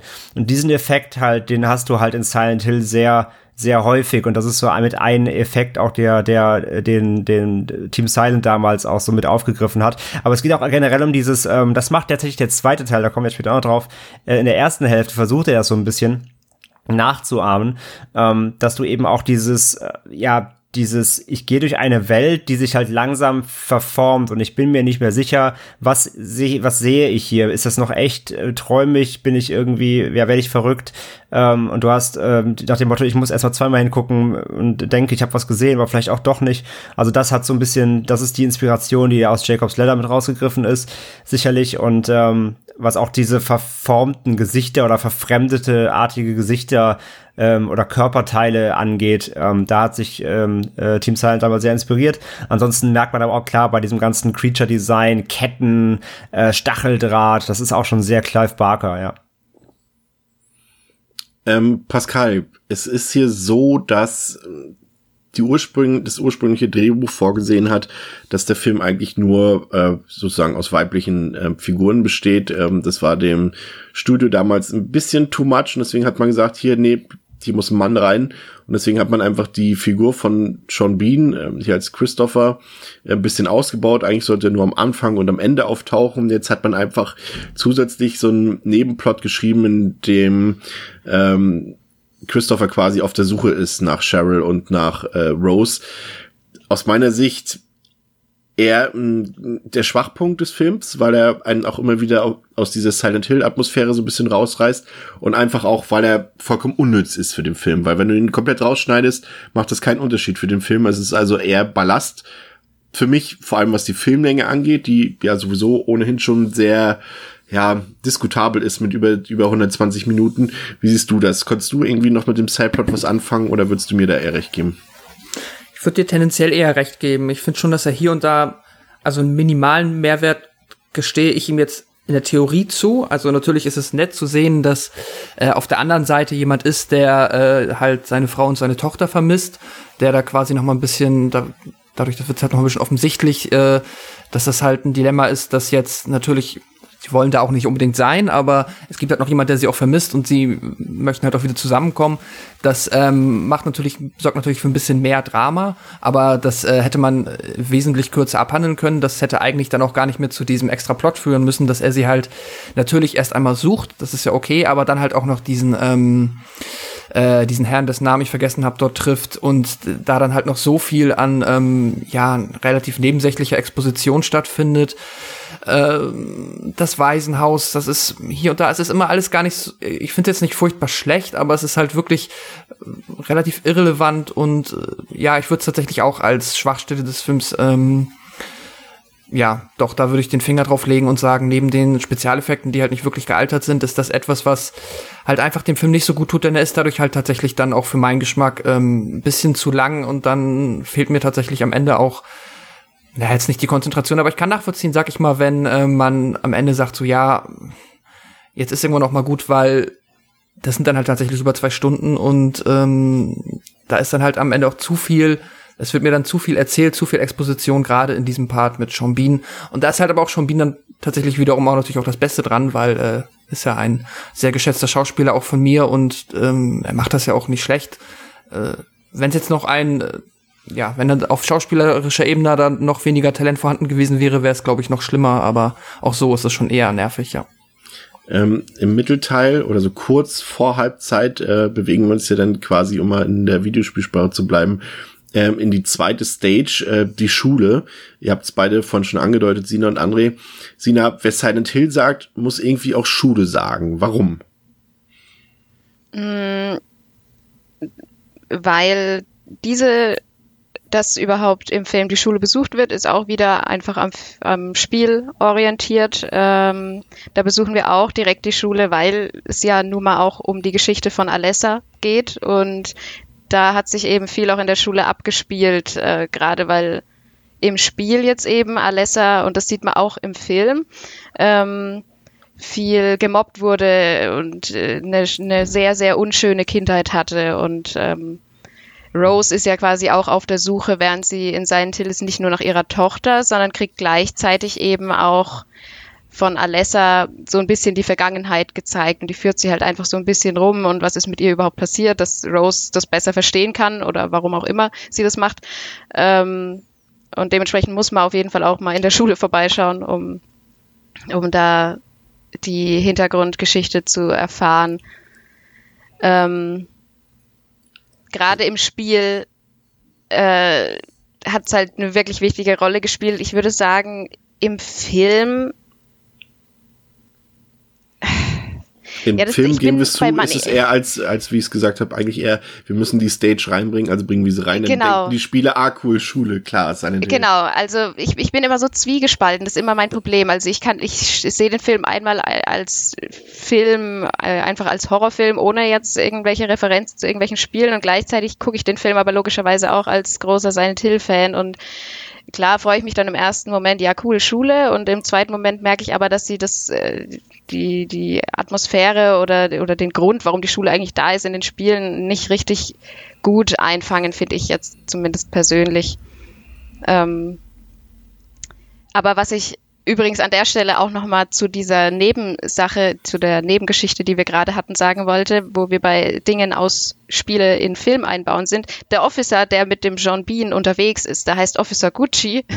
Ja. Und ähm, dieser Name kommt in einer einzigen Notiz, äh, die sogar optional ist, die man übersehen kann, im Silent Hill Spiel vor. Also ähm, das ist dann wieder so ein Detail, das haben wahrscheinlich noch nicht mal, äh, wahrscheinlich 95 Prozent der Silent Hill-Spieler noch nicht mal diese Notiz gelesen, aber sie bauen diesen Namen im, im Film ein und das, da merke ich dann halt auch wieder, dass einerseits, also der Film macht mich einerseits glücklich und andererseits so furchtbar wütend, weil, also ich, ich, ich, ja, einerseits bauen die so viele schöne Details ein und andererseits ja, fühlt sich der Film trotzdem so an, als hätten sie nicht wirklich verstanden, worum es in Silent Hill überhaupt geht. Ich merke schon, da schlagen so ein bisschen zwei, zwei Herzen bei dir. Du, du, ja. du wandelst immer zwischen, na, hier muss ich Kritik anwenden, aber dafür muss ich den Film eigentlich ja. auch loben.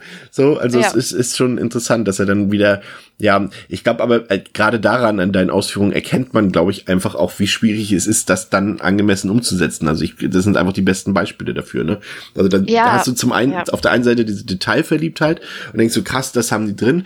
Und beim anderen denkst du, okay, das haben sie jetzt irgendwie einfach oberflächlicher gemacht, weniger detailliert, einfach damit es der nicht spielende Kinozuschauer einfach einfacher hat.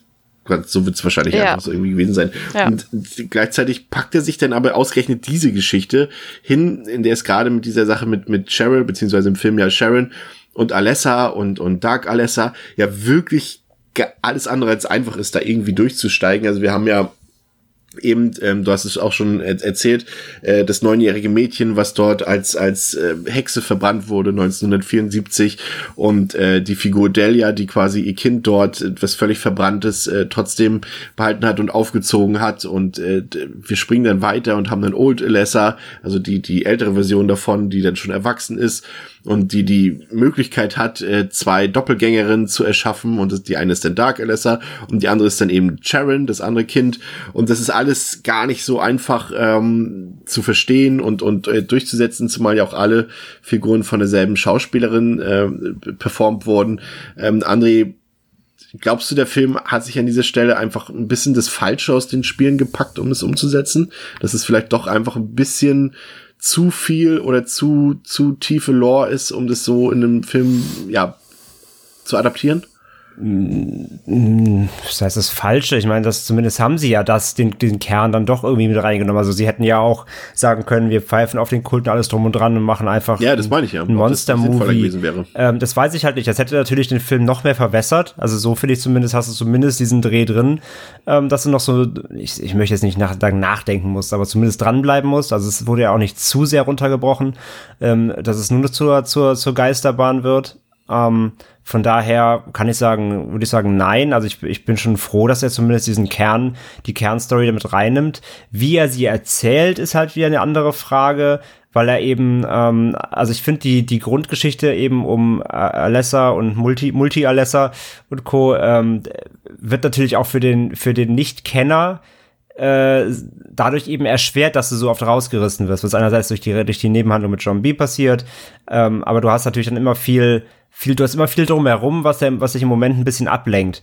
Und ich denke mal, der Film funktioniert sowieso beim zweiten, wenn du den zweiten Mal guckst, noch besser, weil du dann auch eben einfach, wenn du das Ende einmal gesehen hast, hast du ja dann, dann hast du ja alles begriffen im Endeffekt. Dann weißt du ja, wo der Film hin will. Da kommen wir dann auch gleich noch drauf. Und dann ist es, glaube ich, auch einfacher, ähm, aber ich finde es trotzdem gut, dass sie es da nicht noch mehr runtergebrochen haben. Also ich finde, der Film ist schon genug, genug verwässert.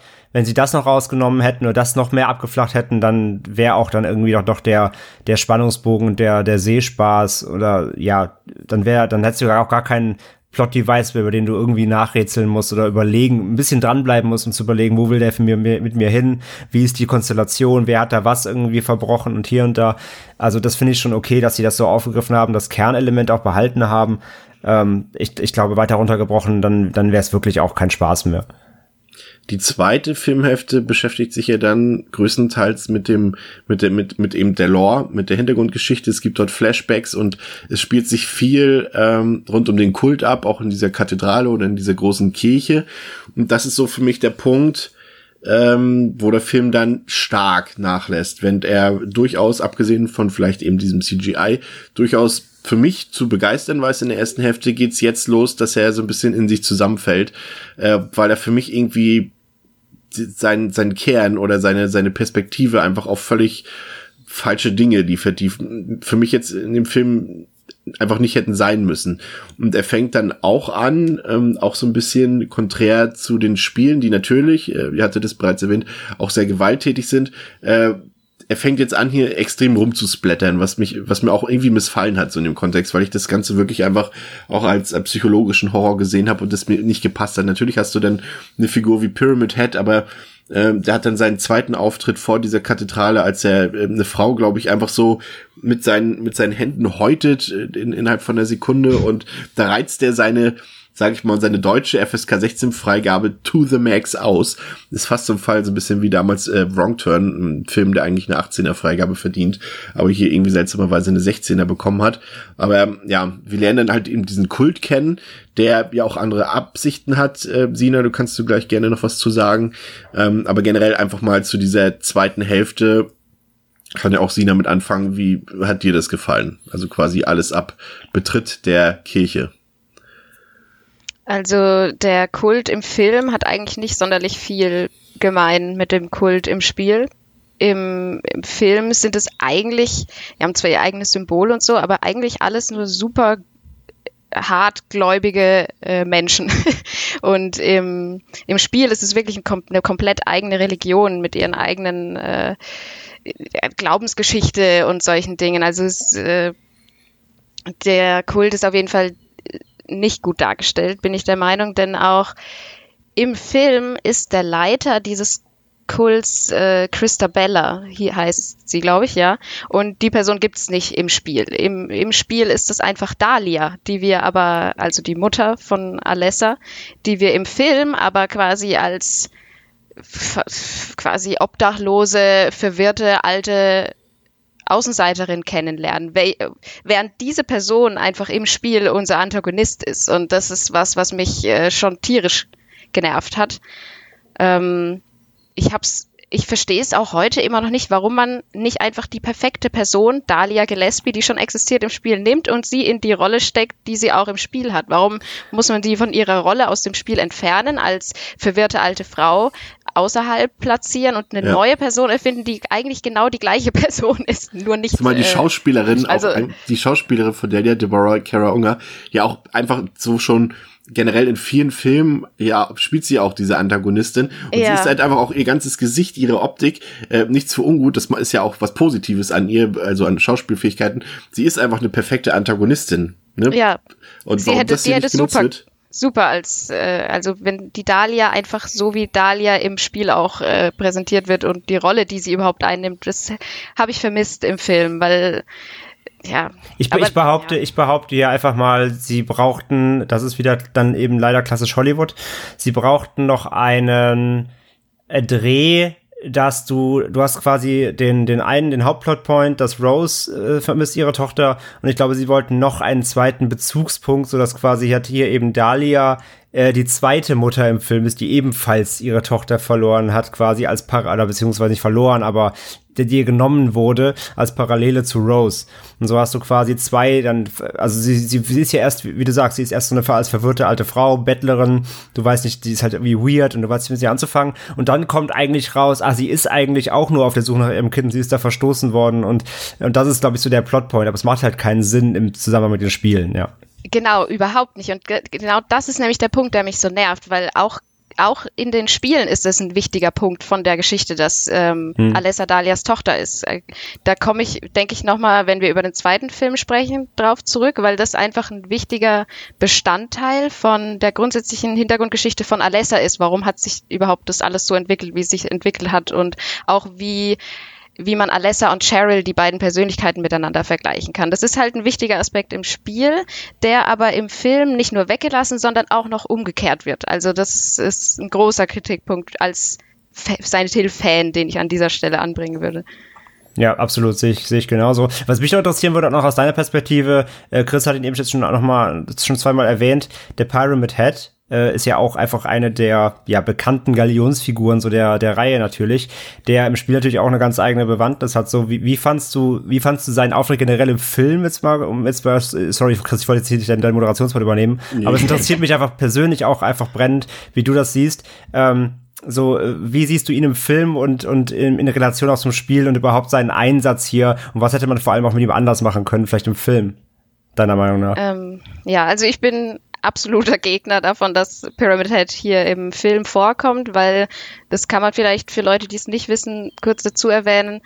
Ähm, Pyramid Head kommt überhaupt nicht in Silent Hill 1 in dem Spiel vor. Er Mhm. ist zwar so die, die Vorzeigefigur von Silent Hill, aber eigentlich gehört er nur ausschließlich zur Geschichte, die in Silent Hill 2 erzählt wird, die auch in sich abgeschlossen ist und nichts mit den Geschichten aus Silent Hill 1 und 3 zu tun hat, außer dass es eben auch in Silent Hill spielt.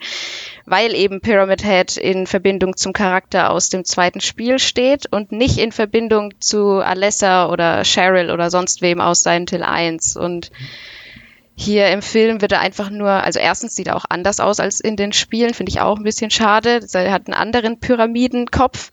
Ähm, und er, man braucht ihn auch nicht. Er wurde nur einfach eingebaut als, als riesige Fanservice-Passage. Ähm, und weil es halt einfach ein cooles Monster ist, also muss man an der Stelle auch mal sagen, ich mag, ich, ich finde es einfach, ich mag ihn eigentlich, aber er ist halt schon so ausgelutscht quasi mittlerweile, weil er für alles immer als Vorzeigeobjekt für seinen Till genommen wird und deswegen bin ich, ähm, war ich auch, als ich den Film damals gesehen habe, war ich echt enttäuscht, dass da Pyramid Head vorkommt, weil von mir aus kann man die Story ein bisschen vereinfachen und sowas, ähm, aber das hat einfach für mich absolut keinen Sinn gemacht. Und Im zweiten Film noch weniger, aber gut, können Es wir auch super, noch super weird. Nimmt, er spielt im zweiten Spiel eine Rolle und, äh, und sie bringen ihn hier in der Adaption des ersten Spiels und des dritten Spiels. Macht halt wirklich Ja. absolut äh, null Sinn. Und vor allem der Hintergrund ist halt eben auch der, sie denken vermutlich, oh krass, die Fans werden das so abfeiern, wenn wir den jetzt hier reinbringen. Aber das Resultat ist ja, nee, die Fans, weil sie sich eben mit der Lore auskennen, werden sagen, ey, Leute, was macht ihr hier? Der hat doch gar nichts mit der Handlung zu tun, so, ne? Ja, Also es ist und halt wieder nicht nur, diese- nicht nur die Fans, sondern auch Masahiro Ito, der Pyramid Head designt hat, ähm, Ja. hat sich schon dazu geäußert, wie nervig er es findet, dass Pyramid Head einfach in jedem Franchise plötzlich doch wieder auftauchen muss. Ja, aber es gibt natürlich auch ähm, das Gegenteil dieser ganzen Sache und zwar äh, das zweite berühmte Silent Hill Filmmonster, die äh, knackenden, nicht knackigen äh, Krankenschwestern, sag ich mal, äh, Pascal, die tatsächlich ja eine Erfindung des Films sind und dann später erst äh, in die Spiele gepackt wurden. Ja, Ähm, ist aber auch nicht ganz richtig. Aber oh, ja. korrigiere mich gerne. Äh, also es gibt in, in mehreren Silent Hill Spielen schon auch Krankenschwestern, auf die man trifft. Es gibt auch in Silent Hill 1 Krankenschwestern, alleine eben, weil sich viel in Krankenhäusern abspielt, dementsprechend äh, und sich die, die, die Horrorwelt in Silent Hill ja aus aus der, den Erlebnissen von Alessa eben ergibt ähm, und die eben viel im Krankenhaus war, gibt es da auch Krankenschwestern, aber dass sie so äh, übersexualisiert aussehen, hat auch wiederum nichts mit Silent Hill 1 zu tun, sondern das passt auch wieder Zwei. zur Geschichte aus Silent Hill 2, Mhm. genau. Aber bin ich denn jetzt völlig falsch informiert? Ähm, vielleicht. Äh, Erzähl doch mal weiter, was wolltest du Nee, eigentlich Quatsch. sagen? Oder habe ich das jetzt verwechselt? Ich, mir war immer so, als wäre irgendwas in den, in den Spielen. Ah, nee, tatsächlich. Jetzt, jetzt muss ich komplett zurückrudern. Natürlich, du hast, also du hast sowieso ohnehin recht. Aber jetzt fällt mir auch wieder ein, mit, mit, mit welcher Sache ich das verwechselt habe. Das waren, jetzt kommen wir nämlich kurz zu Resident Evil. Das waren diese, ähm, diese, wie heißt denn das? Ähm, André, hilf mir mal kurz. Diese, im ersten Resident Evil Film gibt's doch diese Laserstrahlen, die dort die Leute Ja. zerteilen, ne? Und Ja. die waren, glaube ich, innovativ, also in Anführungszeichen innovativ und wurden dann danach erst in die Spiele übernommen, ne? War das das? Hm, naja, falls ein Hörer das weiß, äh, klärt bin, äh, bin, bin, bin unsicher. Also im ersten, im ersten Resident Evil gibt es diese Passage nicht, auf jeden Fall. Ob's, ich überlege jetzt gerade im zweiten, nee, gibt's das auch nicht, im dritten auch nicht. Nee, weiß ich nicht, keine Ahnung. Egal. Was du da komisch gelesen hast, in irgendwelchen Untergrundforen. Egal, Pascal, komm, äh, rette mich. Wie fandst du die Krankenschwestern, die? Also, Ich kann ja einfach Würdest nur du mal dich kurz, behandeln lassen? Äh, äh, ja, 10 von 10 würde mich wieder behandeln lassen. Nee, ähm, Quatsch, aber äh, was vielleicht, also die Krankenschwester, ja, die sind übersexualisiert, aber äh, halt auch jetzt vom Horroraspekt äh, schon gut designt. Also ich, ich finde die äh, angenehm gruselig. Aber das ist halt auch, nochmal auch vielleicht aus der Sicht einer Person, die halt die Spiele nie gespielt hat und halt tatsächlich nur die Filme kennt und halt auch auf vielen Halloween-Partys unterwegs war, wo natürlich dann auch Silent Hill und halt gerade dieses Krankenschwester-Outfit halt immer wirklich ein äh, wiederkehrendes Element war, ähm, war das halt, waren halt diese beiden Figuren, Pyramid Head und ähm, das Krankenschwester-Outfit für mich halt auch ganz lange so das, was ich primär mit Silent Hill verbunden habe und dachte halt auch, okay, das ist mit Sicherheit mega wichtig und deswegen war ich jetzt auch ganz überrascht, das halt äh, zu erfahren, dass äh, Pyramid Head äh, also zumindest im ersten Teil überhaupt nicht so die Relevanz hat und gar nicht äh, ja Dreh- und Angelpunkt des Spiels ist, aber ähm, ja, ist aber das vom Design ähm, grundsätzlich äh, ja klasse, auch wenn man sich jetzt natürlich über die Übersexualisierung streiten kann, ob das nötig ist, aber da kenne ich halt, wie gesagt, die Vorlage auch nicht. Wie gesagt, im, wir, sehen ja gerade im zweiten Teil ist halt diese sexuelle Komponente eines der Major Points so. Da geht's halt, da Ah. geht's halt drum. Und deswegen macht das halt im Sinne vom ersten Film ja halt einfach keinen Sinn. Es ist einfach nur als Genau. Stilmittel übernommen worden. Weil im, Fi- Oh, im okay. ersten Film ist es ein kleines Mädchen, also da ähm, die kann ja nichts Mhm. mit übersexualisierten Krankenschwestern anfangen eigentlich. Wie ja gerade sagt, die, die Monster und die quasi die Vision, die du siehst, spiegeln immer so die Psyche Ja. der Person wieder, um die es quasi in, der, in, wel- in, dessen, in deren Welt du hier quasi steckst. Und im zweiten Teil Mhm. hat diese sexuelle Komponente halt einen ganz wichtigen Dreh- und Angelpunkt. Im ersten Teil macht es gar keinen Sinn. Ja, okay, ja. Ja, ja, interessant. Ich weiß auch nicht, ob dann vielleicht, war 2006 vielleicht auch Silent Hill popkulturell dann doch schon auch so ein Mainstream-Thema oder zumindest Nee. so bei so vielen Leuten bekannt, dass die Leute dachten oder dass die äh, Produzenten dachten, ja, wir müssen die aber die Krankenschwestern reinpacken, weil sonst äh, fehlt denen das? Oder ein Pyramid Head? Wie gesagt, die Krankenschwester an sich ist nicht das Problem. Es geht nur um die Ja, Darstellung. ja, ich weiß, ich meine diese Ja, Krankenschwester so in der Form. Ich, ja, ich denke, es ist so, wie ich es vorhin bei Pyramid Head erklärt habe. Sie dachten, sie machen Fanservice, haben aber letztendlich das Gegenteil davon äh, geliefert.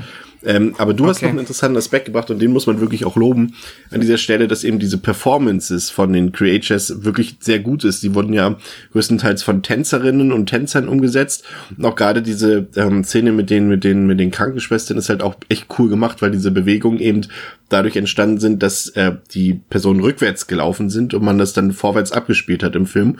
Und deswegen kommen diese ruckigen, zackigen Bewegungen bei raus, die ja schon echt cool gemacht sind. Also da hat man sich schon echt Mühe gegeben, muss ich sagen. Ähm, das hat mir auf jeden Fall gefallen. Ähm, ja, äh, kommen wir zum Finale, das ja dann doch ein ziemlich großes CGI-Splatterfest in der Kathedrale geworden ist mit diesem exorbitanten Stacheldraht-Einsatz ähm, und, und Clive Barker, Hellraiser-esken Momenten. Ähm, zu viel, André? Zu viel des Guten, in Anführungszeichen? Also erstmal ganz kurz, bevor das eigentliche Finale dann einsetzt, ähm, kommt es ja noch zu dieser Opferung, die ich über jedes Mal wieder äh, äh, schlimm finde, weil die Polizistin ja abgefackelt wird. Es tut mir aber sehr leid, weil die eigentlich auch nur da reingeschlittert ist, mehr oder weniger.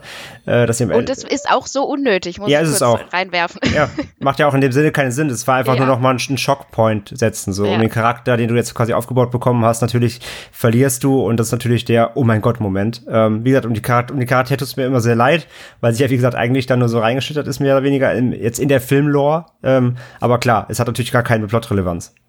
Ähm, ansonsten zum Finale selbst, Chris, äh, ja, wie du schon sagst, es ist natürlich auch sehr überbordend.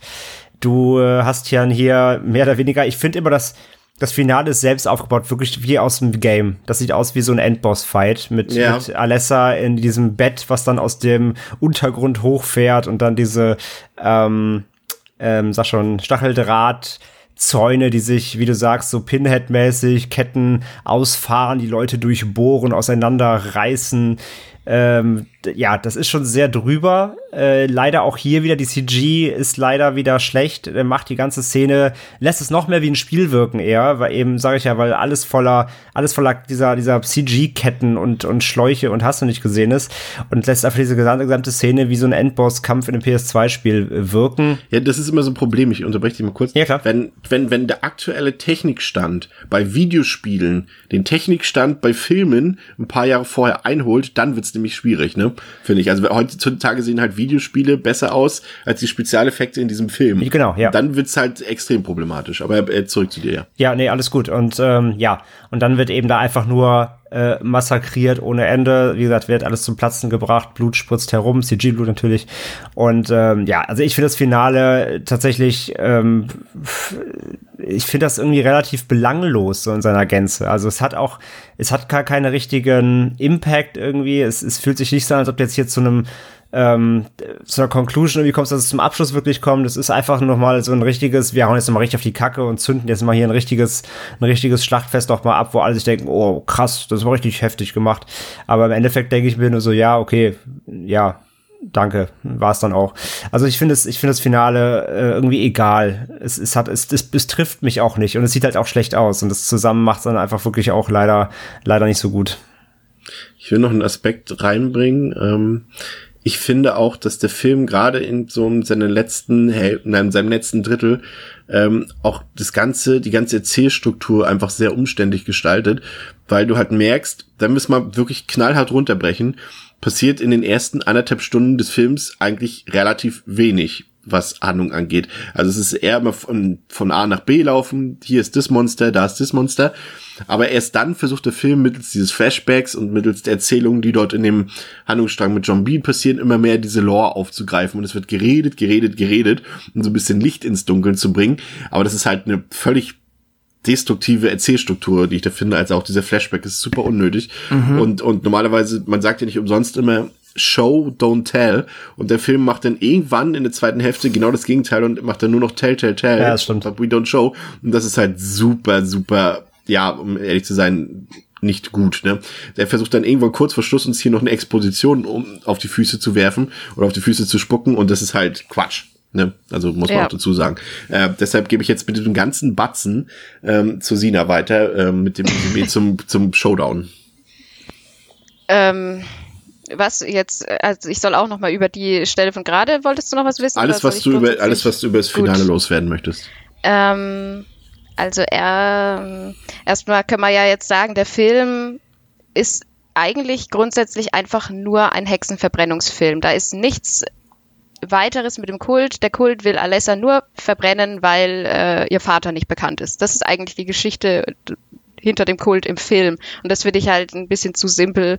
Ja. Ähm, da habe ich deutlich bessere Hexenfilme gesehen jetzt als Silent Hill. Ähm, das Finale an sich mit diesem fliegenden Bett ähm, kann ich vielleicht auch dazu sagen, das ist äh, auch von Silent Hill übernommen aus Silent Hill 2. Da gibt's auch einen Gegner, der in einem Bett liegt und fliegt und das ist auch ein Bossgegner. Er ist aber viel, viel weniger splatter, blutig, brutalo unterwegs als hier im Film. Ähm, Im Spiel ist er mit Motten umgeben die Fledermausgeräusche machen. Ähm, und im Film ist es so unfassbar übertrieben, gory, blutig. Und da gab's, da war sogar diese eine kurze Stelle, wo dann Christabella irgendwie kurz davor ist, getötet zu werden von Alessa, die im Bett fliegt und dann sagt äh, Christabella noch irgendwas wie, sie will bitte rein sterben oder sowas. Und dann daraufhin, es ist schon so, so ironischer Quatsch, äh, Humor. Daraufhin kommen zwei so äh, Stacheldrahtstränge und gehen ihr unten zwischen die Beine und sie oh schreien. Ja, stimmt. Und da denke ich mir auch, warum, warum zur Hölle baut man diese Stelle da überhaupt ein? Also das hätte man sich auch einfach komplett sparen können. Das verstehe ich nicht. Und ich finde halt, ähm, wenn ich jetzt quasi, wenn wir uns an diesem Finale hier befinden, jetzt nochmal die grundsätzliche Handlung in, in diesem Film mir überlege, eigentlich wollte Alessa, also die verbrannte der verbrannte Körper von Alessa, der ja noch im, im den, den Rose im Zimmer gefunden hat, der Dämon, wie er vom Kult genannt wird. Eigentlich ist ihr einziges Ziel gewesen, dass sie diese Kirche betreten kann, um Rache zu nehmen. Mhm. Und dieses Ziel hatte sie ja wahrscheinlich schon die letzten äh, 30 Jahre sind es im Film übrigens, nicht nur sieben. Also man muss sich vorstellen, 30 Jahre sind da jetzt vergangen, oder? Weil äh, Cheryl mittlerweile, äh, Sharon mittlerweile zehn ist und genau. Auf jeden Fall ähm, ist der Plan von Alessa, die verbrannt ist, die ganze Zeit einfach nur sich in die Kirche zu schleichen, um die Leute zu töten. Warum genau bringt sie Rose dann nicht ab dem Moment, wo sie in Silent Hill ankommt, einfach direkt zu sich ins Krankenhaus, erzählt ihr das alles, lässt sich von ihr ähm, in sich rein merchen und betritt mit ihr die Kirche fertig. Also warum schickt sie sie erstens nochmal durch die ganze Stadt? Ja, kann man so irgendwie erklären mit, ja, sie wollte halt, dass sie die Hintergrundgeschichte erfährt und versteht, was mit ihr los ist und was Alessa durchmachen musste, aber dann stellt sie ihr halt auch einfach ganz viele Monster in den Weg. Die Monster werden ja alle von Alessa ausgelöst. Also auch die Krankenschwestern, die nochmal den letzten Step so vor, äh, vor der Wahrheit quasi die, Roses Leben schwer machen. Also wenn Alessa doch eigentlich will, dass Rose zu ihr kommt, warum bringt sie so viele Monster ins Spiel, die alles daran tun, Rose zu töten? Das macht einfach null Sinn. Sie muss sich erst als würdig, als würdig zeigen. Ja, es ist, es ist einfach es ist einfach bescheuert. Also es macht halt den Film, ja.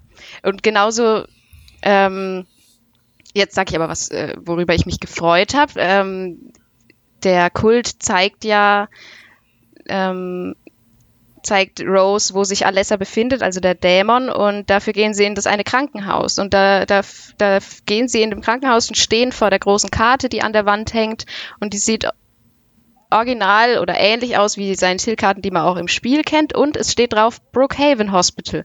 Da habe ich mich dann sehr gefreut, denn diesen Namen, das Krankenhaus gibt's auch in den Silent Hill-Spielen. Allerdings ist es nicht das Krankenhaus, in dem Alessa war. Das heißt Alchemilla Krankenhaus. Also ich verstehe nicht, warum sie dann an dieser Stelle schon wieder ein schönes Easter Egg quasi aus den Spielen übernehmen. Warum nehmen sie dann aber das Krankenhaus das man aus Silent Hill 2 und 3 kennt, aber nicht aus Silent Hill 1, äh, in dem Alessa ja, wirklich Man, man muss irgendwie denken, sie waren alle große Fans von Silent Hill 2 und man muss sich dann fragen, ja, warum verfilmt ihr dann Silent Hill 1?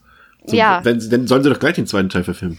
Ja, und mixen alles irgendwie zusammen, dass es halt nicht mehr wirklich so viel Sinn ergibt. Aber und, und was ich an dem großen Finale auch schade finde, ist, weil ich würde da André zustimmen, ich fand es auch einfach belanglos.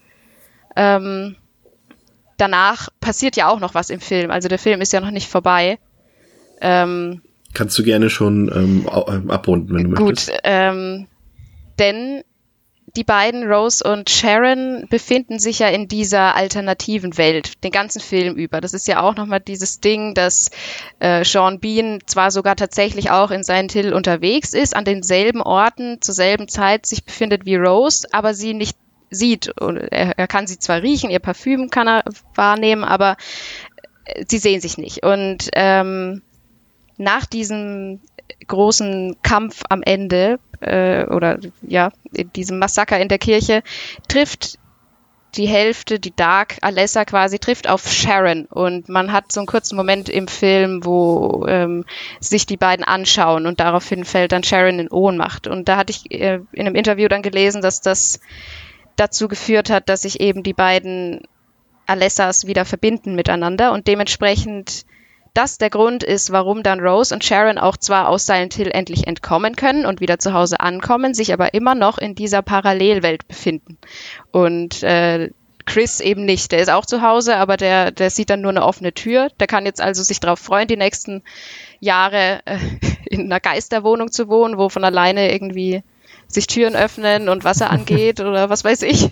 Aber das ist so ein, ein unbefriedigendes Ende, finde ich. Mhm. Ähm, es hat sich einfach nicht gelohnt. So ungefähr fühlt sich das an. Dann dieses riesige Massaker, schön, die haben Alessa geholfen, Rache zu nehmen, aber die beiden sind halt jetzt immer noch gefangen in dieser Parallelwelt, die in den Spielen auch nicht, also es ist nicht diese, dieses Konstrukt dieser alternativen Welten ist im Film anders, als es eigentlich in den Spielen ist. Da sind es nicht zwei abgeschottete Realitäten, sondern es ist so, dass die Albtraumwelt die wirkliche Realität nach und nach quasi einnimmt. Also es ist nur ein, ein Platz und keine unterschiedlichen Timelines oder wie auch immer. Ja, im Film, im Film ist es ja so, dass die alternative Welt, in Anführungszeichen, soll ja quasi so das ähm, Fegefeuer sein. Wird ja, wird ja auch mal gesagt. Also es ist jetzt quasi so ja. die Vorhölle das, ja, genau. Deswegen heißt, der ja. deswegen heißt der Film ja im deutschen Untertitel auch Willkommen in der Hölle.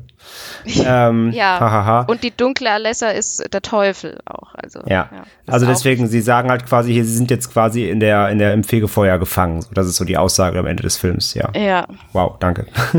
ja, genau. Also es ist halt, es nimmt diesen, diese, diese Horroressenz, die Silent Hill auslöst, durch die Geschichte eben. Und die wird vermurkst und dadurch kommt es halt nicht mehr so gut rüber. Ja. Und können wir, können wir ganz kurz noch darüber reden, ganz, ganz kurz, nur, das ist nur ein Nebenaspekt, aber trotzdem, der nervt mich jedes Mal. Äh, können wir kurz über dieses bescheuerte Make-up von der bösen Alessa reden? Entschuldigung, die sieht jedes Mal aus wie so wie auf einem Kinderschminkfestival ja. äh, irgendwie. Also, also, dass du es jetzt an dieser Stelle anbringst und nicht beim zweiten Teil. Es ist aber auch schon im ersten. Ich finde im ersten auch schon kleine. schlimm. Und ganz im Ernst, ja. die sieht aus, ich weiß nicht, ob ihr die kennt und ich weiß auch nicht, ob die Hörer draußen kennen. Kennt jemand die Videospielreihe Fear? Ja. Ja. Die, ja. die sieht aus wie Alma aus vier. ja, das stimmt. So angelehnt an so ein bisschen an japanische Gruselmädchen, so leicht. Ja, ich. also das ist ja nun Fakt. Das Und- ist, ich meine, gut, in dem Fall kann man sagen, okay, könnt ihr machen, weil Silent Hill kommt ja aus Japan. Ja, aber, Aber, nervt mich. äh, ich finde das Design, ich finde sie nicht, ich finde sie, ich finde sie fast schon teilweise ein bisschen lächerlich. Wie sie auch, Ja. ja, ich auch. Im Spiel sieht sie auch nicht so aus. Nee, äh, genau, Keine ja. langen schwarzen Haare. Also das ist Nee. jetzt einfach wieder nur gemacht, weil es ein Das ist der Horrorfilm Ring Grudge muss- Appeal, der genau. muss ja. rein. Das war halt die Zeit. Das wollte ich auch anmerken. Ja. Nervt mich. Nee, hast du vollkommen recht. Äh, runden wir den ersten Teil ab. Also ich muss sagen, also ich hatte es ja äh, mit der ursprünglichen Frage so ein bisschen angefangen, ob das wirklich die beste Videospieladaption ist, die es bis dato gibt.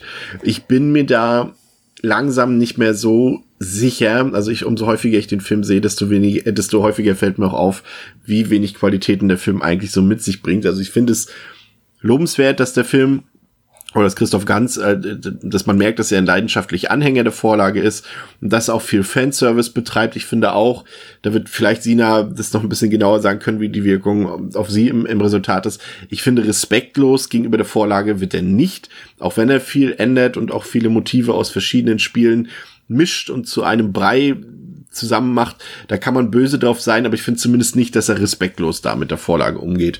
Ähm, aber er ist eben auch viel zu voll gepropft aus meiner Sicht. Das ist das, was ich eben versucht habe, nochmal ähm, vorhin zu sagen, dass er einfach so viel Inhalt hat, dass er irgendwie zu so einer geordneten Form gar nicht kommen kann. Irgendwann hast du so viel Sachen, die du erklären müsstest dem Filmzuschauer gegenüber, dass er am Ende zu diesen Mitteln greifen muss, dass er so einen langen Flashback hat und dass er so endlose Aufklärungsdialoge führen muss, um irgendwie dem Zuschauer zu erklären, was er dort gesehen hat, wo kommen die Monster her, wer ist das, was machen die, warum ist die da, warum ist der da, warum kann Sean Bean nicht da sein und so weiter. Und, und das macht es halt so ein bisschen anstrengend, muss ich sagen. Und irgendwie ist jedes gesprochene Wort im Film dann am Ende fast zu viel und schadet dem Film. Ansonsten ähm, positiv für mich die gelungene eingefangene Atmosphäre, muss man schon sagen, sowohl die rostigen Bilder in der Albtraumwelt als auch so dieses äh, vom Asche, vom Ascheregen gekennzeichneten Straßenzüge in Silent Hill auf jeden Fall gut. Auch die, die, die, das Monsterdesign ist cool. Wie gesagt, Frage bleibt, was sollen die Monster dort? Was sollen die Krankenschwestern dort? Was soll Pyramid Head dort? Ähm, aber es ist zumindest cool gestaltet und es sieht cool aus. Also das hätte Clive Barker nicht besser machen können. Ähm, ja, Score haben wir fast schon ein bisschen zu wenig noch drüber geredet, aber äh, Aki- Akira Yamaoka ist da äh, wirklich der der große Pluspunkt in dem Film, dass man seine seine Scorestücke dort übernehmen konnte. Der sogar Exec Producer war, das hatte ich gar nicht mehr auf dem Ja. Schirm. Ja. Ja, ja. Der wurde angefragt quasi von äh, Christoph Ganz, hey, ich habe irgendwie Lust, den Film zu machen. Und er war super begeistert direkt, Akira Yamaoka, und hat eingewilligt. Ja, ja, und das war ist auf jeden Fall ein großer Pluspunkt des Films. Also es fällt halt eben auch Leuten auf, die die Spiele nicht kennen, die sagen auch, oh, was ist das für ein für ein, für ein klasse Score und und ich muss mir das anhören und mal als als äh, quasi Standalone anhören und ähm, das funktioniert auf jeden Fall. Äh, Setting Worldbuilding passt auch, aber letztendlich ist es so, mir wäre es lieber gewesen, wenn der Film ein bisschen straffer wäre, nicht sich auf dieses verwirrende Kultding am Ende bezogen hätte und einfach die Sachen, die er mit CGI macht, wenn er die noch handgemacht umgesetzt hätte, so dass es so ein, so ein, so ein einheitliches Bild ergibt, dann wäre es vielleicht das Opus Magnum der Videospiel-Adaptionsgeschichte. Aber so ist es eigentlich nur ein kleiner Lichtblick für mich in diesem Bereich der Filmwelt, den man meistens zu Recht übersieht. Wie sieht's bei euch aus? Okay, wen lasse ich jetzt anfangen? Pascal hat schon lange nichts mehr gesagt. Hallo. Achso, äh, kurze Ähm, Sternebewertung noch. Meine, meine Sternebewertung noch drei von fünf Sternen für diesen Film. Aber jetzt, Pascal. Okay.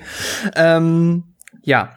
Äh, das Einzige, was ich jetzt noch, weil ich es mir aufgeschrieben hatte, noch kurz loswerden wollte, ähm, ich habe jetzt zum Finale auch gar nicht so viel zu sagen, dafür fehlt mir halt auch einfach dann der Hintergrund, aber diese äh, Verbrennungsszene, gerade halt von der Polizistin, die äh, ist mir auch dieses Mal wieder durch Mark und Bein gegangen, einfach weil es so unfassbar unangenehm ist. Es ist halt auch ein bisschen gemein und weil äh, ich halt, ja, auch wenn ich äh, Sina recht gebe, dass es mit Sicherheit oder dass es definitiv bessere äh, Hexen, ja, Hexen werden verbrannt Filme gibt, wenn man das als Genre bezeichnen will, nein, aber äh, es, es in dem Bereich Besseres gibt, ist es trotzdem immer für mich super effektiv, einfach weil ich diese äh, Art, äh, ja, äh, Folter ist ja Quatsch, die Art hingerichtet zu werden auf diese Art und Weise so, ähm, ja, weiß ich nicht, ist irgendwie so eine Urangst, die äh, ja sehr, sehr unangenehm ist.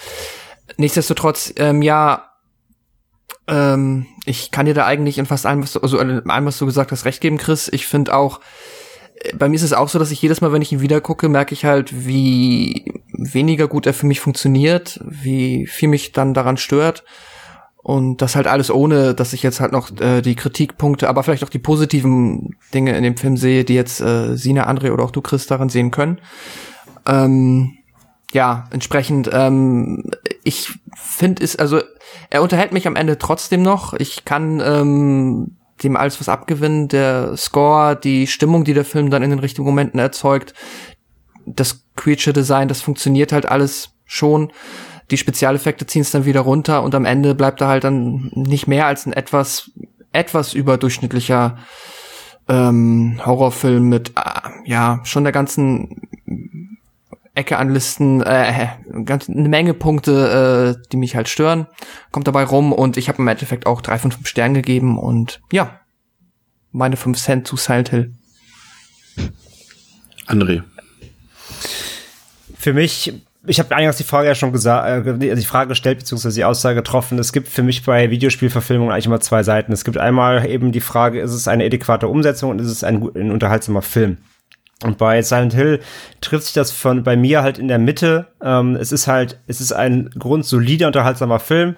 Und ähm, Chris, hast du auch schon gesagt, er, er tritt halt die IP nicht mit Füßen er gibt sich Mühe, das umzusetzen, aber schafft halt nicht alles.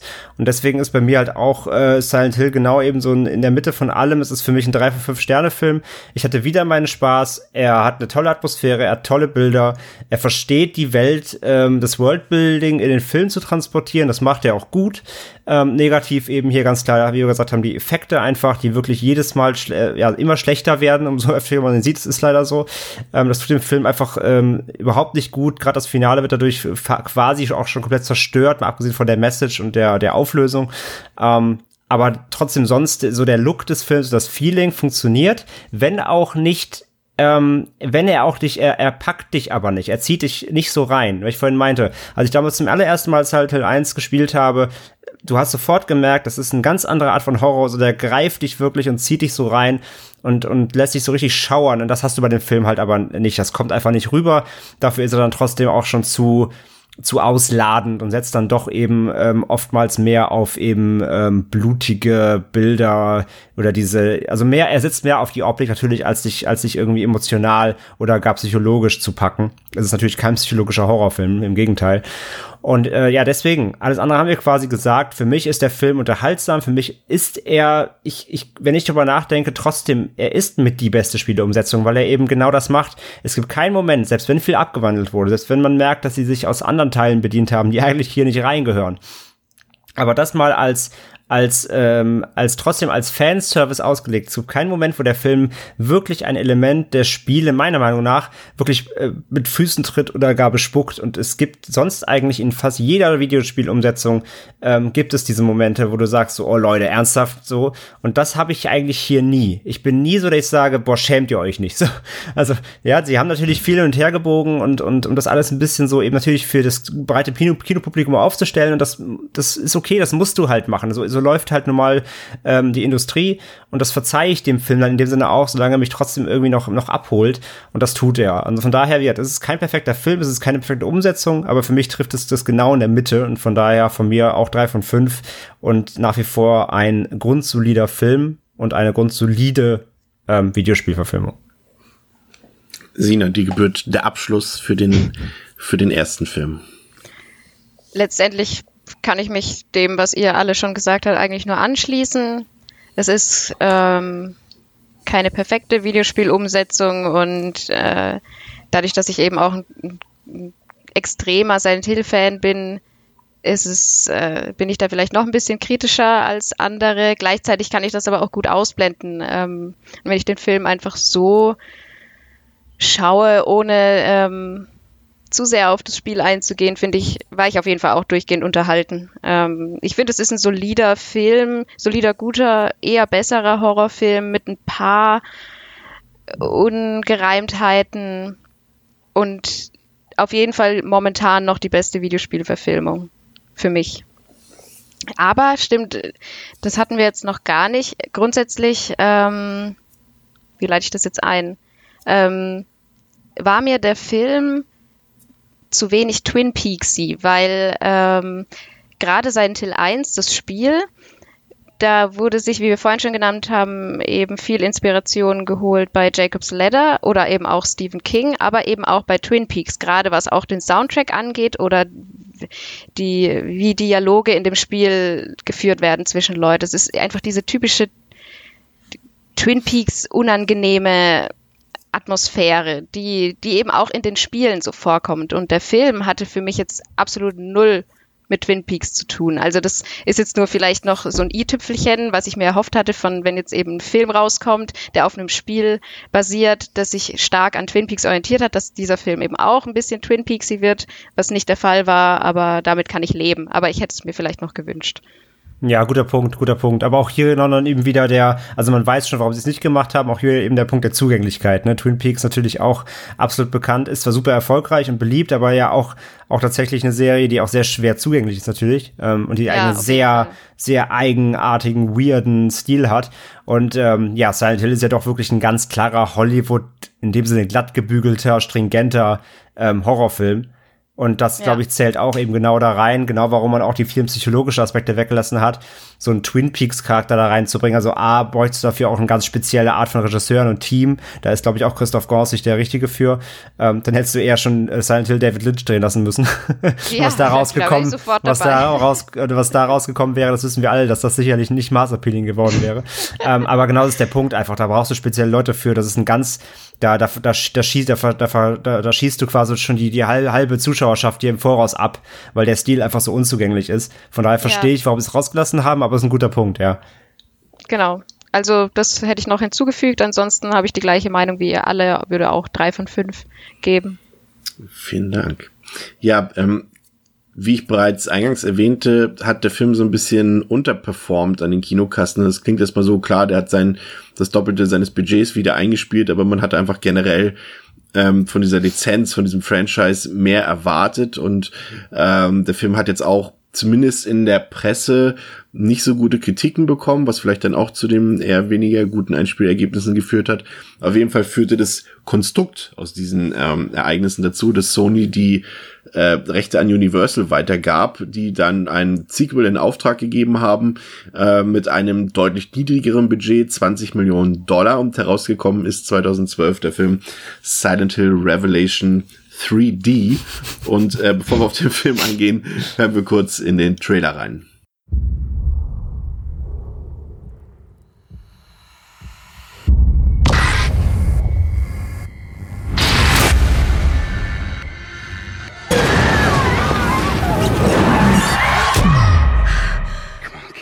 Just a dream. They're calling me. I gotta go. Don't want to be late for the first day of school. You know, I worry. Don't worry. Me and my dad, we move around. This is the fifth school I've been to since I was 11.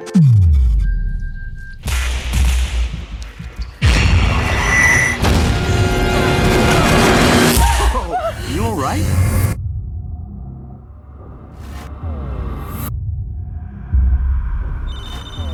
Think there's someone following me. Come back here, Sharon. Love you. Thanks for walking me back. Yeah. Dad! What's going on? I know that symbol. This is it. Do you know what that is?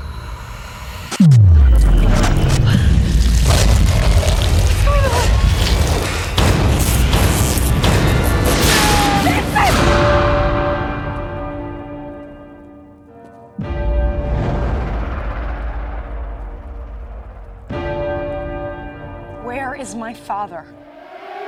The darkness is coming. It's safer to be inside. Run!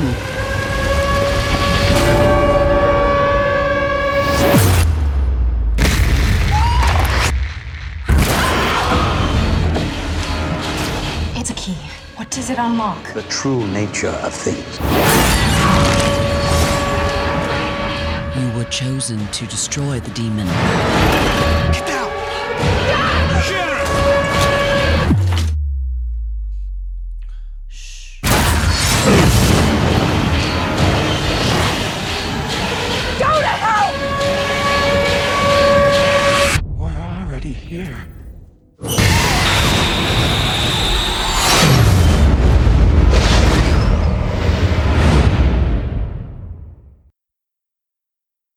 Ja, Silent Hill Revelation, ich nenne ihn jetzt einfach mal kurz, äh, darauf können wir uns auch gerne einigen, Silent Hill 2, ähm, hat auf Letterboxd eine Durchschnittswertung von 1,9 von 5, auf der IMDb 5,0 von 10, hat auch eine 16er Freigabe, ist ungeschnitten, Budget sagte ich bereits 20 Millionen, hat am Ende 55 Millionen eingespielt, hatte ähm, war auch ein großer Flop, vor allem in den USA. Dort hat er deutlich weniger noch eingespielt als im Rest der Welt, hatte aber auch große Konkurrenz. Im Oktober 2012 im Kino Skyfall kam gleichzeitig raus und auch ähm, Wreck-It Ralph von Disney kam zeitgleich raus. Also äh, da gab's, äh, ja, war vielleicht auch einfach kein guter Zeitpunkt. Ähm, Regie geführt hat MJ Bassett, damals noch als Regisseur geführt, heute Regisseurin, hat ähm, ja, Solomon Kane, eine eher nicht so prickelnde Comic-Verfilmung umgesetzt. Wilderness, auch mittelmäßiger Film und hat noch ein paar Episoden von Ash vs. Evil Dead gedreht. Dafür ganz interessant an der Kamera Maxime Alexandre, der Alexandre Ajas, Hofkameramann, der auch in Maniac, ähm, in Crawl, in The Hills of Ice ähm, die Kamera bedient hat oder in High Tension, aber auch zuletzt ähm, in der DC-Verfilmung Shazam. Ähm, und leider auch in so den in, in The Nun und Annabelle Creation. Also habe ich jetzt bewusst. Da hat er auch schon mal daneben gegriffen.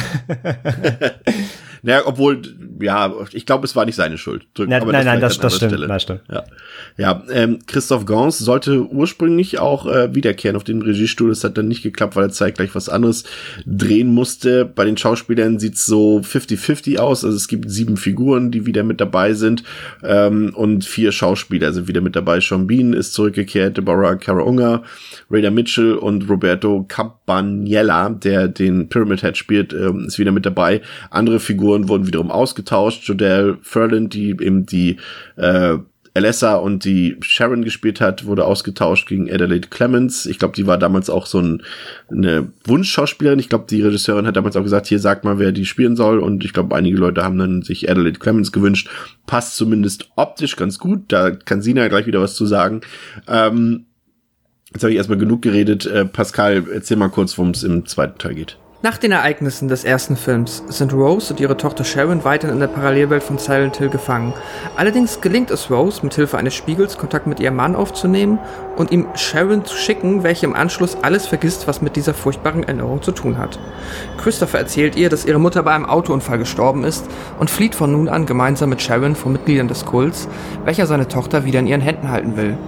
Nachdem diese Flucht eines Tages zu einem Ende kommt und Christopher entführt wird, muss sich das junge Teenager-Mädchen nun ihre Vergangenheit stellen und gemeinsam mit Vincent, einem Mitschüler, der verdächtig viel über Silent Hill weiß, einen Plan schmieden, wie sie ihren Vater retten kann. ja, ähm, ich, also ich kann mir sehr gut vorstellen, ähm, dass ähm, du, Sina, da allein wenn du den Plot hörst, äh, nur mit den Händen über den Kopf zusammenschlagen kannst. da ja hier wirklich offensichtlich äh, die Problematik entstanden ist, dass es zum einen ein, der Film sich ein Spiel rausgreift, was ein Standalone-Spiel ist und nichts zu tun hat mit dem ersten Teil und gleichzeitig aber auch als Sequel zum ersten Film fungiert und jetzt diese beiden Welten miteinander vermischen muss. Also grundsätzlich ist es nicht äh, ein Standalone-Titel. Auch in den Spielen hängen Silent Hill 1 und, und 3 zusammen. Ähm, Deswegen kann ich schon verstehen, warum die sich dann natürlich gerade den dritten Teil wieder rausgenommen haben, weil die Hauptperson in, in diesem Teil ist diesmal Heather, die eben nach der Filmlogik ja der gleich, das gleiche Mädchen wie aus dem ersten Film ist, äh, was Pascal gerade schon gemeint hat. Im Spiel, hatte ich ja vorhin schon erzählt, ist es aber gar nicht der Fall. Also im Spiel ist das ja alles ein bisschen konfuser und es, ein großes Thema ist immer Geburt und Wiedergeburt. Also Alessa hat einfach, also sowohl Cheryl aus Silent Hill 1 als auch Heather aus Silent Hill 3, dem Spiel oder eben im Film, sind beides Reinkarnationen von Alessa. Und ähm, jetzt im Spiel ist es natürlich dann immer noch so, der Kult in Silent Hill hat sein Ziel ja immer noch nicht erreicht. Also die wollen immer noch Gott auf die Erde bringen, damit der Paradies auf äh, die Welt bringt, was übrigens so aussieht, dass erst die ganze Menschheit ausgerottet werden muss. Das ist so der, der äh, fröhliche Glauben von dem Kult. Und die wollen also immer noch Gott gebären und brauchen dafür immer noch Heather. Und ähm, die ist aber mittlerweile schon 17 Jahre alt, wohnt immer noch mit Harry zusammen, sind aber sonst wohin gezogen, einfach auch, weil sie ein bisschen auf der Flucht sind, eben gerade weil dieser Orden von Silent Hill immer noch auf der Suche nach Heather ist. Und ähm, letztendlich brauchen, braucht der Kult eben Heather und die, zwei, die andere Hälfte von Alessa eben, um sie wieder zu vereinen und wieder Gott zu gebären. Und um Heather zu finden, ähm, stellen die einen Privatdetektiv an, der Douglas Cardland, der dann ausfindig machen soll, wo sich Heather aufhält. Und er schafft es auch.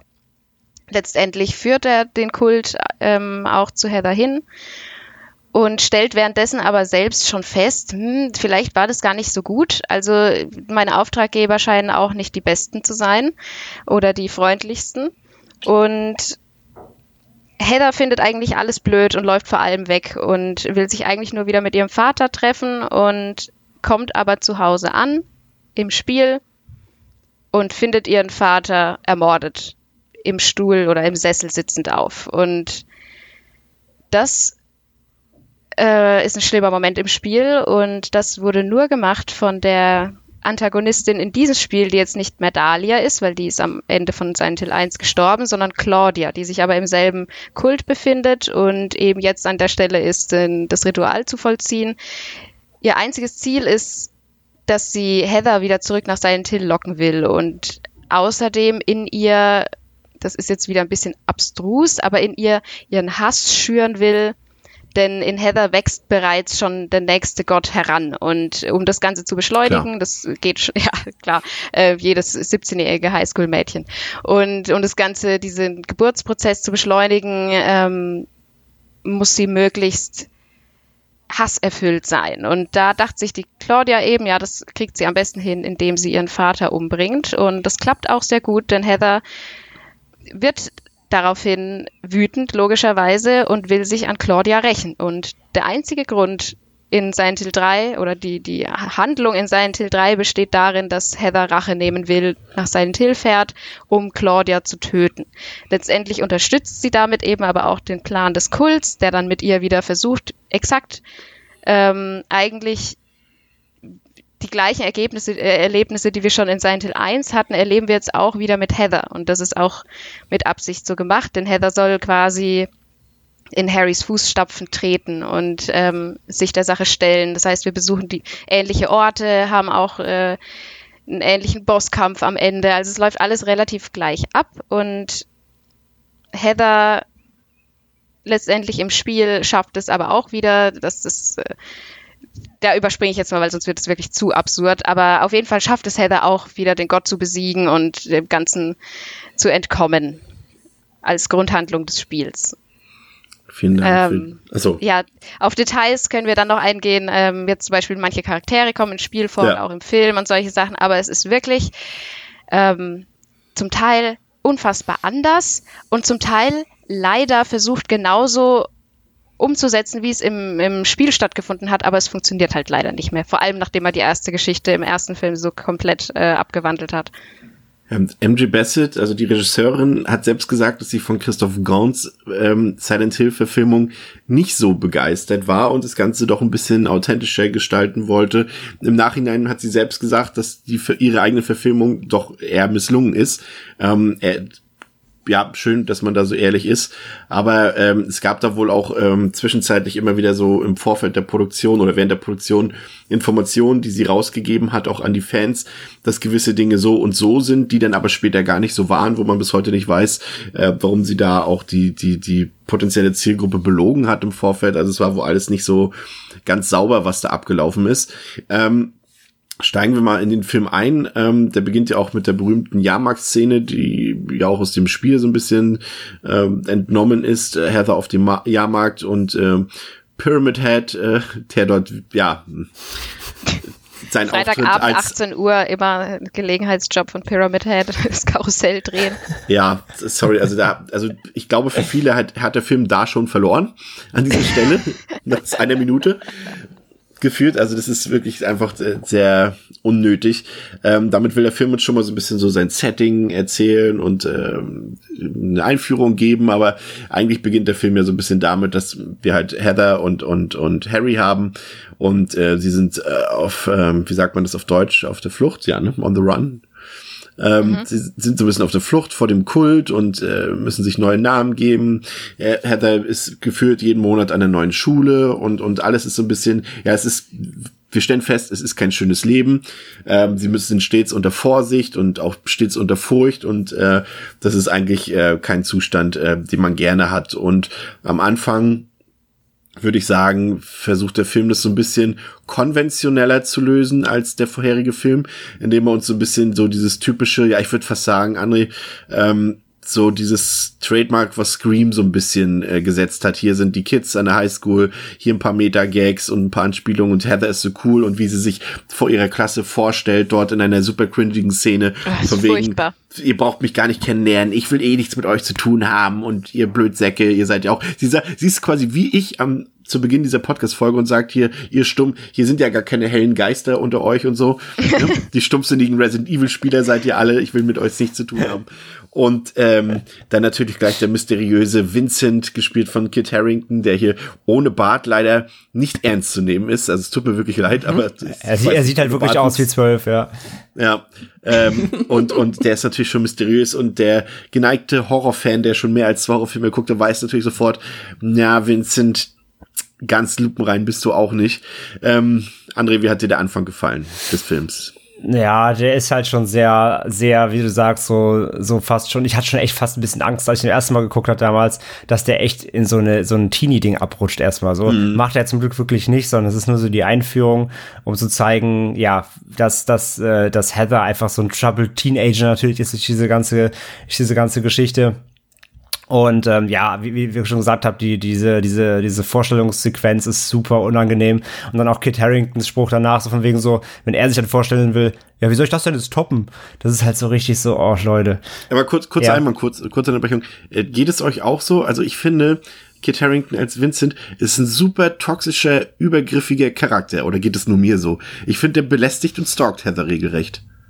Ein bisschen schon, aber wenn du einfach die, die Vorlage des Vincent aus dem Spiel kennst, dann ist das einfach, da ist Prince Charming in dem Film und das ist das, was mich so unfassbar, also das, das, könnte ich, das regt mich so unfassbar auf, weil im Spiel ist er wirklich so ein widerwärtiger, äh, im Spiel ja, äh, manipulativer Egoist, der wirklich, also ganz schlimmer Typ und mhm. im Film ist es eine komplett andere Persönlichkeit und das ist das, was mich furchtbar wütend macht. Aber ich finde auch, er ist ein super unangenehm über, übergriffiger Typ, der einfach auch kein Nein akzeptiert und trotzdem Heather immer wieder weiter auf die Pelle rückt. Das ist schlimm. Mhm. Ich meine, mit dem, mit dem Hintergrund, den wir über ihr erfahren, passt es ja auch in dem Sinne so ein bisschen, klar. Ja. Ne? Aber ansonsten habt ihr, habt ja. ihr natürlich recht und natürlich, ja, auch, auch was Sina sagt, äh, natürlich auch als Charakter hier im Film ähm, deutlich abgewandelt. Ansonsten generell so zum Anfang, ich sag ja, ähm, ich sagte ja vorhin schon, dass ich das Gefühl habe, dass ähm, Bassett äh, hier versucht hat, so ein bisschen, ähm, so ein bisschen Jacobs Ladder zu machen. Ähm, Heather, weil es fängt so damit an, dass Heather auf dem Schulweg und so weiter äh, sieht sie, das ist auch der erste Jumpscare-Film, den ich gar nicht so schlecht finde, der hat mich damals erwischt, das weiß ich noch, ähm, dass sie anfängt, ähm, oder dass sie, dass sie, dass sie Visionen hat, so während des Alltags. Sie, sie sieht da zum Beispiel einen Obdachlosen am Straßenrand so, in so, an so einer, an seinem Schlafplatz liegen und sie guckt ihn halt an und er hat plötzlich so ein ganz deformiertes, ähm, ja, auch schon so Hellraiser erinnerndes, so äh, Shutter, Shutter, wie heißt der, der Shatterer-mäßiges ähm, äh, Gesicht, so ganz deformiert, aber nur für so eine Sekunde und dann schaut sie halt wieder hin und dann sieht er halt normal aus. Also das ist ja das, das ist das, was Jacobs Ladder eben ähm, eben geprägt hat, diese Momente. Und da habe ich so ein bisschen das Gefühl, dass dass Bassett da so ein bisschen darauf darauf gehen wollte. Diese, es wird ja dann im Laufe des Films bei Heather schlimmer sowieso, dass sie halt überall ähm, ja, dass, dass quasi diese Silent Hill Welt in ihre Reihen greift aber am Anfang äh, versuchte er das so relativ, relativ ad hoc und äh, in die, in die normale Welt einzuflechten. Und äh, wie gesagt, hatte ich so ein bisschen das Gefühl, dass er da einen auf, auf Jacobs Ladder machen ähm, wollte. Was ich ganz okay fand, aber das ist, äh, ja, löst sich dann relativ schnell auch in, in, in Mumpitz auf. Pascal, die neue Figurenkonstellation, gerade im Vergleich äh, zum ersten Film, äh, war die für dich ansprechender oder weniger ansprechend? Also jetzt, wir haben Heather, wir haben Vincent, wir haben immer noch Harry, aber wir sind erstmal in einem, sag ich mal, soliden Setting zu Beginn des Films. Hat dich das mehr oder eher weniger angesprochen?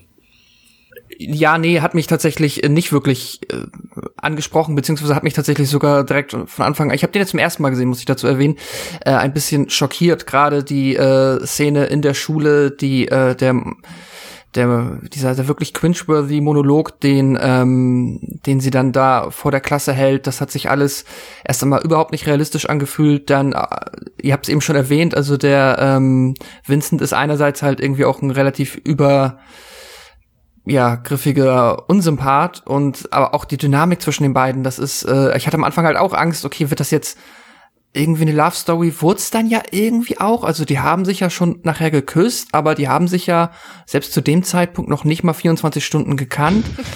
das war äh, wirklich komisch, das war seltsam und äh, viel zu schnell. Äh, auch ich meine, im Endeffekt, na gut, nachher, nachher kam es irgendwie raus, warum er sie dann ähm, halt auch immer, warum er direkt so Kontakt zu ihr aufbauen wollte. Aber es hat sich halt, wenn man das halt als Zuschauer, der die Spiele nicht kennt, erst später erfährt, dann wirkt das am Anfang trotzdem sehr verstörend, warum er jetzt da so hinter ihr her ist. Ja gut, die sind beide jetzt den ersten Tag in der Schule, schön und gut, aber trotzdem irgendwie alles seltsam. Und äh, das Setting dann auch, dass das halt dann der Horror aus Silent Hill dann ähm, so überschlägt, das hat mir auch nicht gefallen, unabhängig davon, dass es dann halt natürlich auf ja, also auch auf visueller Ebene alles irgendwie jetzt nicht immer schlecht aussieht, aber einfach nur noch wirkt wie äh, Schock, Schock, Schock, Schock, Schock und mhm. äh, guck mal, wie, äh, wie krass und noch mehr möchte gern Hellraiser und da, ja, nee. Hat mich der Film tatsächlich sehr schnell verloren und mich auch nicht wiederbekommen, so viel kann ich schon mal verraten. Ich finde ich finde auch, dass, ähm, muss man sagen, im Cast, es kommen ja nachher im Laufe des Films noch ein paar berühmtere Figuren bei, die das Niveau allerdings auch nicht, äh, Figuren nicht, äh, berühmtere Schauspieler dazu, die das Niveau allerdings auch nicht wirklich annehmen können. Ähm, ich finde, äh, Adelaide Clemens und auch Kit Harrington spielen ziemlich schlecht in dem Film, muss ich sagen. Also gerade Ellie Clemens äh, wirkt so ein bisschen so, als, als läuft sie da ja relativ teilnahmslos durch die Szenerie. Also es hat mich emotional so gar nicht gepackt, ihr Schauspiel. Ähm, es ist dann so, dass, ähm, kurze Hilfe, Sina, der Detective, wie war noch gleich sein Name? Nicht Detective, der Detektiv, der Privatermittler. Douglas Cartland. Genau, der Mann im Trenchcoat. Ähm, der taucht dann auf und äh, verfolgt und beobachtet Heather ähm, und erzählt ihr dann auch, was wirklich los ist und dass es diesen Orden gibt, der sie verfolgt. Und ja, es ist dann so, dass Heather dann wieder in die Mall flüchtet und sich ja eigentlich dort mit ihrem Vater treffen wollte und dann, sage ich mal, geht das Geisterbahn-Spektakel, ähm, wie wie André immer so gerne sagt, los und wir bewegen uns. Äh, du hast vorhin schon das Zauberwort Jumpscare äh, benutzt und äh, das finde ich ist äh, die perfekte Beschreibung dafür war, wenn der erste Film das gar nicht hatte und eben er versucht hat, diese psychologische Komponente der Vorlage zu adaptieren, versucht man hier sich eher den Mainstream-Horror-Gewohnheiten anzuschließen, würde ich behaupten. Also wir haben hier noch mehr Monster, die zugegeben, muss man wirklich sagen, sehr cool gemacht sind. Sie sind bis auf dieses, dieses äh, Puppenspinnenviech äh, alle ähm, praktisch und, und handgemacht dort vor Ort von Stunt-Performern und das sah wirklich gut aus, muss ich sagen. Aber generell mehr Monster, verschiedene Monster, Jumpscares quasi im Minutentakt und äh, 3D-Elemente, mit spritzendem Blut an die Kamera und so weiter. Äh, das hat nicht mehr viel mit Silent Hill zu tun aus meiner Sicht. Wie siehst du das, André?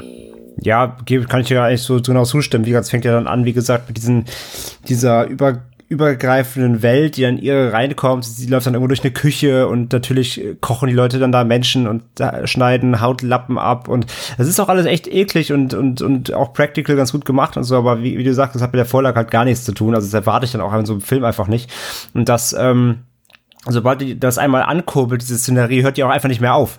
Es geht immer weiter, immer weiter und immer mehr. Und das ist, äh, es, es erstickt dich schon und dann wird's dir auch relativ schnell dann egal, nämlich, weil ich finde Silent Hill 2 ist ein Film, wo du wenn du ihn rekapitul rekapitulieren willst, gar nicht mehr genau sagen kannst, an welcher Stelle was passiert. Weil es irgendwann wirklich, äh, und ich nutze es gerne wieder, es ist nämlich wirklich wie eine Geisterbahn wieder, wirklich einfach nur, du wirst reingesetzt und aufgehst so durch die, durch die Gore, durch die Gore-Höhle und ähm, hast nur noch so Monster-Szenerie, Monster-Szenerie, Monster-Szenerie. Ich weiß gar nicht, in welcher Reihenfolge die passieren. Und ähm, das macht einfach den Film auch in seiner Gänze halt so belanglos und dann eben diese eingestreute äh, Geschichte, die halt auch schon zehnmal gegen den Wind stinkt, mit sämtlichen ähm, Twists, die er dir dann noch auftischen will, die keine sind. Und das ist schon alles relativ ähm, äh, lieblos zusammengeschustert, ja. Ähm, was mir aufgefallen ist, ist vor allem, dass man auf jeden Fall sieht, dass das Budget deutlich nach unten gegangen ist. Ähm, gar nicht mal so in den Effekten. Wie gesagt, das, was, was handgemacht ist, sieht wirklich gut aus. Sieht aus meiner Sicht auch besser aus als der erste Teil. Aber das sind eben nur die Spezialeffekte. Alles andere, ähm, generell dieses, dieses, dieses, ja, das Setting, die Räumlichkeit. Ja, der ganze Look, ja. Der ganze Look, äh, Sina, das sieht für mich teilweise richtig hässlich aus. Da wurde so wenig Wert auf Detailarbeit gelegt. Manchmal hängen dort einfach nur irgendwelche Plastiktüten ähm, in dem Raum an irgendwelchen Haken, um zu suggerieren, ja, hier ist die Albtraumwelt. Wie fandst du da die Umsetzung? Würde ich zustimmen, auf jeden Fall. Hat, also man merkt auf jeden Fall an allen Ecken und Enden, dass nicht so super viel Budget zur Verfügung stand und äh, vor allem im Vergleich mit dem ersten Teil ich finde auch gerade, was das Make-up von manchen Personen angeht, aber es ist einfach unfassbar. Es ist schon, auch, auch der Privatdetektiv sieht für mich auch, der Hut ist doch viel zu groß. Das sieht aus, als wäre er verkleidet. Also, ja. also ich habe die ganze Zeit darauf gewartet, dass er seinen Mantel aufmacht und entweder Uhren in dem Mantel sind ja. oder, oder, oder nackter Körper. Ja, es ist, ja, genau. Es ist wirklich, er ist so schlimm umgesetzt und ich mag ihn wirklich im Spiel sehr gern. Er ist halt im Film einfach nur ein belangloser, kurz auftretender Nebencharakter, der das Ganze Ganze so ein bisschen zum Rollen bringt. Im, im Spiel nimmt er noch eine weitaus größere Rolle ein. Ähm, die Albtraumwelt im Film, man merkt halt auch, dass es eben 3D-Film war, weil einfach viele Effekte darauf ausgelegt waren. Sowas brauche ich auch jetzt nicht unbedingt. Ähm, gleichzeitig gibt es aber auch gerade im zweiten Silent Hill-Film deutlich mehr noch als im ersten einzelne Anspielungen oder Situationen, die auch so in den Spielen stattgefunden haben. Ähm, gerade dieses äh, Geburtstags Feeling da am Anfang, als sie in der Mall sitzen und Heather sieht irgendwie, dass ein anderes Kind Geburtstag hat und die gerade den Geburtstag feiern, wo das Ganze so ein bisschen merkwürdig sich auch entwickelt. Das wurde zwar im Film sehr schlecht umgesetzt, aber ähm, eine ähnliche Handlung oder ja, eine ähnliche Handlung gibt's auch im Spiel. Die wirkt dadurch aber halt deutlich besser. Aber ich weiß zumindest, dass sie in diesem Moment diese, auf diese Handlung im, im Spiel anspielen. Oder läuft sie dann durch so einen so einen spärlich eingerichteten Gang, wo dann ein Tisch steht und auch wieder mit Geburtstagskerzen und Geburtstagskuchen, wo so ein, angeschnittenes Stück schon da steht und links daneben einfach ein verkokeltes Etwas.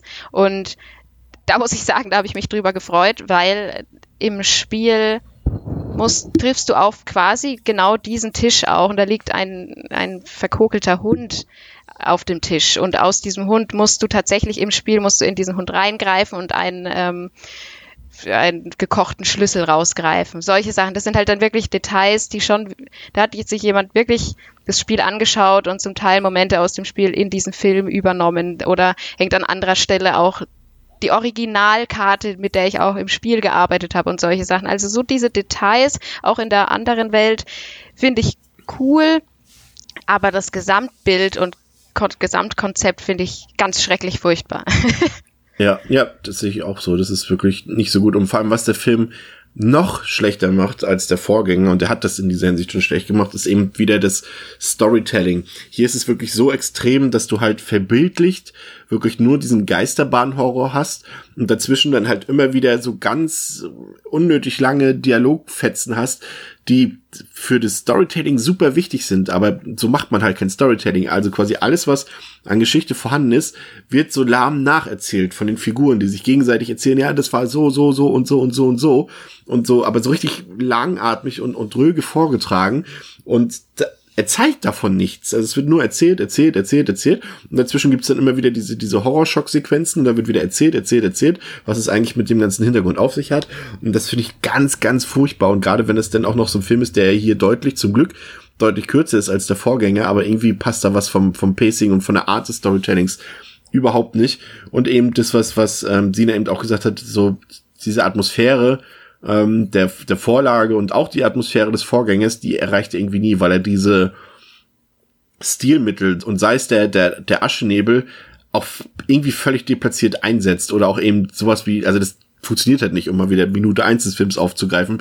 Pyramid Head als Karussellbetreiber oder hier als, als Dreher, das ist das, wirklich. Also das macht es, also hier würde ich fast schon sagen, das ist eine Szene, die respektloser ist als all das, was der erste Teil eben nicht gemacht hat. Also für dich, Pascal. Ja, äh, kann ich definitiv so unterschreiben. Ich kann da ähm, dem Film auch jetzt nicht viel mehr äh, Gutes abgewinnen und äh, ja, nee, ich, ich weiß gar nicht, mir fällt gerade ehrlich gesagt nicht ein, was ich da noch ergänzen ja, kann. Ich, äh, können, ja. Wir können äh, auch weiterreichen zu André. Es ist einfach, äh, selbst wenn man also diese Versatzstücke ja annimmt, hat der Film halt, wie gesagt, in seiner, in seiner Gänze einfach ein, eine, er hat einfach gar keine richtige Idee. Also der, der erste hat ja eben zumindest einfach die, ähm, auch wenn es natürlich in der Retrospektive, wie sie ja auch schon erläutert hat, eigentlich keinen Sinn macht, dass eben ähm, im ersten Rose da so durch die Stadt geführt wird und guck mal hier und find mal hier was raus. Ja, das ist ja zumindest, das hat ja zumindest aber trotzdem noch so eine, so eine, so eine Reise, so eine Journey ist da erzählt einfach. Ne? Du hast verschiedene Versatzstücke in verschiedenen Locations, du findest was raus, ähm, lernst was über die Stadt, über die Figuren, über über Alessa und so weiter und so fort. Und das führt dann eben immerhin zu einer, zu einer, das, das ist zielführend. Und ich finde auch ja, ich finde der zweite, der hat diese Zielführung gar nicht, weil es einfach, es ist ja noch, eigentlich fast noch mehr wie ein Videospiel, nur ohne, ohne die Cleverness. Es, du wirst einfach eben, ähm, du läufst quasi das Level, Monster, Monster, Monster, Monster, dann kommt die Exposition, du triffst einen Charakter, es wird geredet, total, äh, total langweilig und, und expositionell. Du hast halt dann irgendwie Malcolm McDowell, der als halbnackter Leonard Wolf da irgendwie Quatsch erzählt und ähm, das ist alles so, so ungreifbar und auch völlig, völlig, wie gesagt, völlig äh, nicht, nicht unterhaltend auch einfach. Und dann ist, dann ist der, der Expositionsteil vorbei und dann rennst du wieder weiter und wieder Monster, Monster, Monster, Monster und dann wieder das Gleiche. Und das, das, das, sag ja, ich kann nicht mal mehr einordnen, wann, an welchem Punkt des Films was passiert, weil das einfach so eine, uninspirierte Aneinanderkettung von diesen, ähm, immer diesem abwechselnden Horror, Part plus dann, und dann wieder Exposition. Horror-Part, Exposition. Und das zieht sich ja durch den ganzen Film. Und ähm, das, das macht ihn so völlig äh, unreflektiert und so, so nicht zielführend einfach. Und das stört mich am meisten an dem Film, weil er, dadurch, weil er dich dadurch eben auch super schnell verliert und dein, dein Interesse auch überhaupt nicht aufrechterhalten kann. Das ja. würde ich, würde ich genauso unterschreiben. Das ist nämlich das Problem ähm, beim zweiten Film. Also eigentlich der schöne Gedanke, sie wollten beim zweiten Film doch näher am Spiel bleiben. Ich sage jetzt nicht, dass der zweite Film einfach äh, eins zu eins das äh, Spiel darstellt, aber sie haben schon viele Parallelen gezogen und eben auch versucht, die wirkliche Geschichte aus dem Spiel zu erzählen. Nur es funktioniert einfach nicht so, wie sie es im Film machen. Erstens ist es völlig ab konfus, wie sie auch die, die Fakten im Film erzählen. Ich glaube, wenn ich die, das Spiel nicht gespielt habe, hätte, hätte ich gar nichts verstanden, was im zweiten Film überhaupt so vor sich geht oder warum wer irgendwas macht. Ähm, und zweitens ist es einfach nur, sie versuchen die Informationen irgendwie in diesen Film zu quetschen und gleichzeitig doch noch das, was im ersten Film so passiert ist, äh, nochmal zu erläutern und ähm, zu erklären, warum und das damit in Verbindung zu setzen. Aber es ist halt leider nicht möglich. Es macht alles kaputt, weil dadurch, dass der erste Film, die Geschichte eben völlig verändert wurde, gibt es keine Möglichkeit, diese zwei Stories miteinander zu verknüpfen. Deswegen widerspricht sich der Film auch selber so häufig. Und das ist halt ein schwieriger Punkt, weshalb mich der Film eigentlich auch ziemlich am Anfang schon verloren hat. Mir war auch alles wurscht. Ich habe mich halt dann gern über alles noch aufgeregt, aber der eigentliche Filminhalt war jetzt nicht wirklich besonders äh, catchy. Ja, auch, auch gerade diese Rolle, also diese, diese Logik, die da nicht hintersteckt, die er auch gar nicht erzeugen kann so richtig, bei dem, was er sich daraus rausnimmt, ist eben auch so diese, diese, diese Kombination aus, aus Sharon und, und Dark Alessa, ähm, und der Film lässt jetzt einfach quasi die, die, die erwachsene Alessa lässt er ja quasi komplett raus hier im zweiten Film. Ähm, obwohl diese Figur ja eigentlich so wichtig war im ersten Film und das macht irgendwie so richtig keinen Sinn. Auch, dass Alessa ja eigentlich wissen müsste, dass dort diese ganzen Kultisten da noch immer rumrennen. Sie weiß es ja eigentlich alles, aber hier wird es so als unwissend dargestellt. Also ich fand das irgendwie, das, das konnte man gar nicht zu einer runden Geschichte zusammenbringen. Irgendwie, ich fand es irgendwie seltsam und das, äh, ja, hm, komisch. Ähm, ich merke schon, ihr, eure Begeisterung für den zweiten Film ähm, hält sich arg in Grenzen. ähm, ja, aber was, was kann man noch sagen? Also er ist auf jeden Fall ein bisschen actionreicher und straighter als der Vorgänger. Das kann man, glaube ich, ihm, ja gut, ob man ihm das positiv anrechnen will. Hm, nee, man auch kann, nicht. Man kann es ein bisschen, weil auch das äh, dritte Silent Hill Spiel ist auch, hat auch im Vergleich zum ersten deutlich mehr Monster und mehr Splatter, gorig, äh, gorige Elemente. Also letztendlich ist es schon in Ordnung. Es ist nur nicht gut umgesetzt. Ja. Ähm, ja, ansonsten haben wir im Prinzip ja schon alles, ne? Also zumindest was man so an, an po wenigen positiven und vor allem vier negativen Sachen herauskristallisieren kann. Ähm, ja, der, was hier vielleicht noch, wir können ja mal so ein bisschen noch Richtung Richtung äh, Finale gehen. Ähm, obwohl, ich würde noch nehmen, lass uns mal kurz aufs Creature Design so ein bisschen gehen. Wie fandet ihr das denn generell so? Fandet ihr das gut umgesetzt? Ich hatte es kurz erwähnt. Ich fand es eigentlich ganz gut umgesetzt, dass es dort sehr viele handgemachte Dinge zu sehen gibt. Und selbst dieses CGI-Monster, diese Puppenspinde, fand ich eigentlich ziemlich cool. Ähm, hat das deine Horrorgelüste erfüllt, André, oder auch eher weniger? Also die Puppe zum Beispiel finde ich immer witzig, dass du die wirklich rausstellst. Fand ich furchtbar.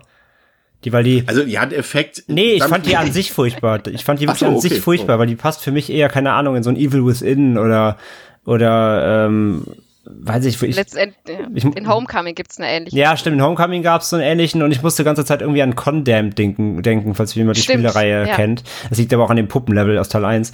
Ähm, Ja. Weiß ich, ich fand die, ich fand die völlig deplatziert. Die wirkte auch vor allem und dann, also an sich schon und dann noch das Design, ich fand das war auch so nicht, das war nicht, das war nicht gritty genug. Die wirkte so clean, die wirkte so, die war mir nicht räudig und zerfallen genug irgendwie für so, auch für so einen Silent Hill Gegner. Ähm, nee, fand ich, die fand ich grausam.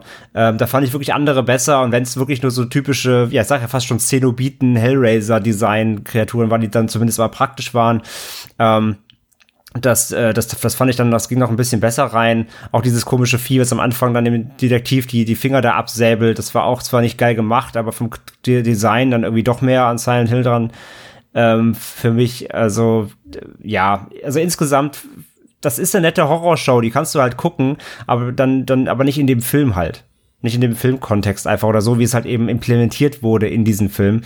Ähm, insgesamt war mir das einfach alles zu, wie gesagt, das, es liegt nicht mal unbedingt an den Designs selbst, es liegt an der Ausführung, wie sie ja auch gesagt hat. Es sind viele Versatzstücke drin, aber wie sie es einfach einbetten und so lieblos und aneinander geklatscht einfach, dass es einfach irgendwann dir auch einfach sowieso egal wird. Also sie könnten das beste Kreaturendesign dann noch aus dem Ärmel zaubern, aber bis dahin hat der Film die schon so verloren, dass es dir auch einfach völlig egal ist, was da noch passiert und was sie da sich, was, was sie auftischen.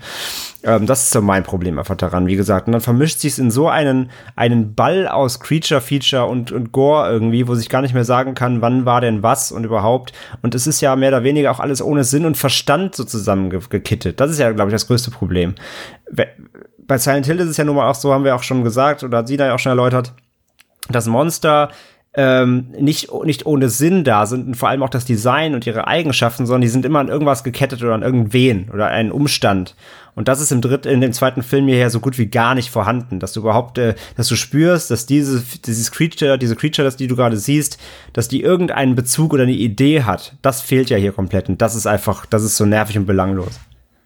Und wie sieht's mit dem ähm, großartigen, ja, ich, ich habe so ein bisschen beim Gucken nochmal verglichen mit dem mit dem Kampf zwischen Viper und und und The Mountain in Game of Thrones, als dann am Ende das äh, der große Creature Clash nochmal zustande kommt.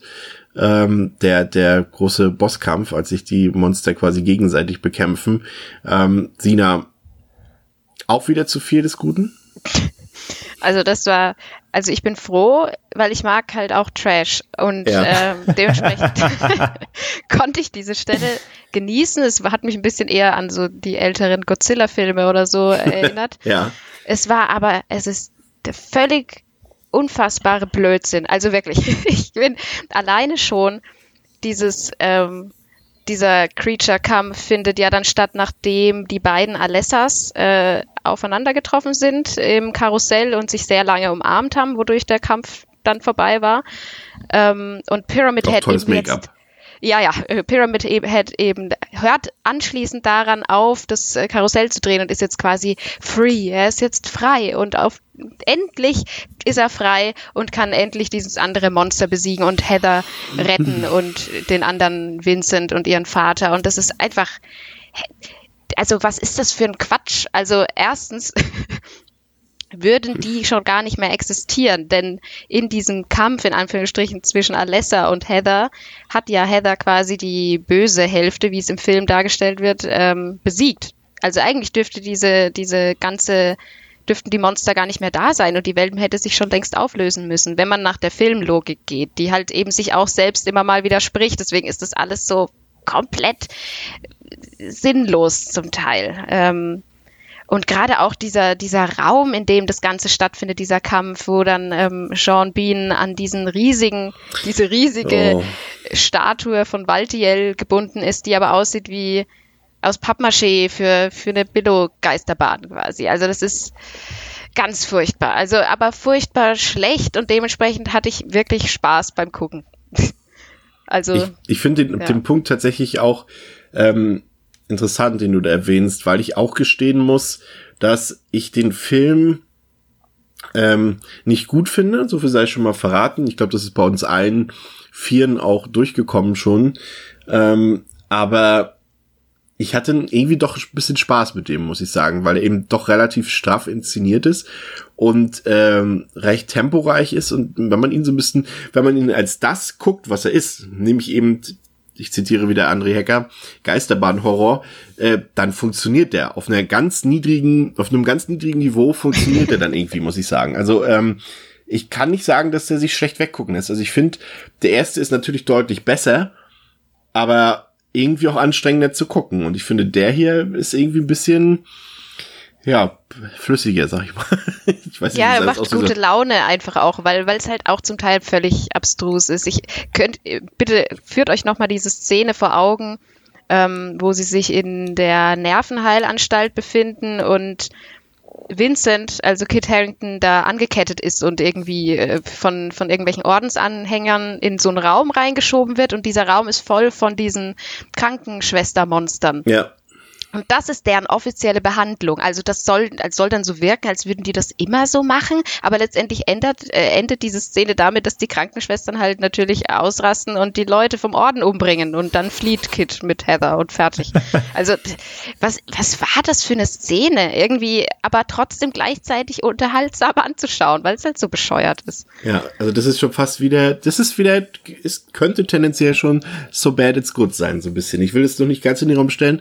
Ich würde den vielleicht dann noch irgendwann, ich habe den jetzt zum dritten Mal gesehen.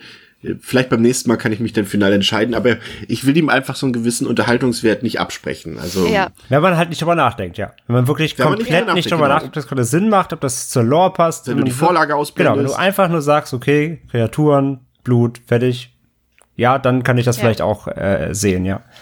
Ähm, bezüglich des Scores hätte ich noch mal gleichzeitig eine Frage und eine Aussage. Also es ist ja so, ähm, es sind ja noch ein paar Yamaoka-Stücke drin, glaube ich, ähm, aber nicht mehr komplett, oder? Da hat sich denn schon ein anderer Score mit dazu gemischt, wenn ich das richtig rausgehört habe, oder sehe ich das falsch? Nö, ist richtig, ja. Also sind auch Originallieder mit dabei, aber auch ein paar Nicht-Silent Hill-Lieder und Akira Yamaoka hat aber sogar tatsächlich für den Film noch ein neues Lied geschrieben, das man dann in den Credits hört. Hm. Das ist okay. Es hört sich halt äh, mit Mary Elizabeth McGlynn auch wieder als äh, Ja. Stimme.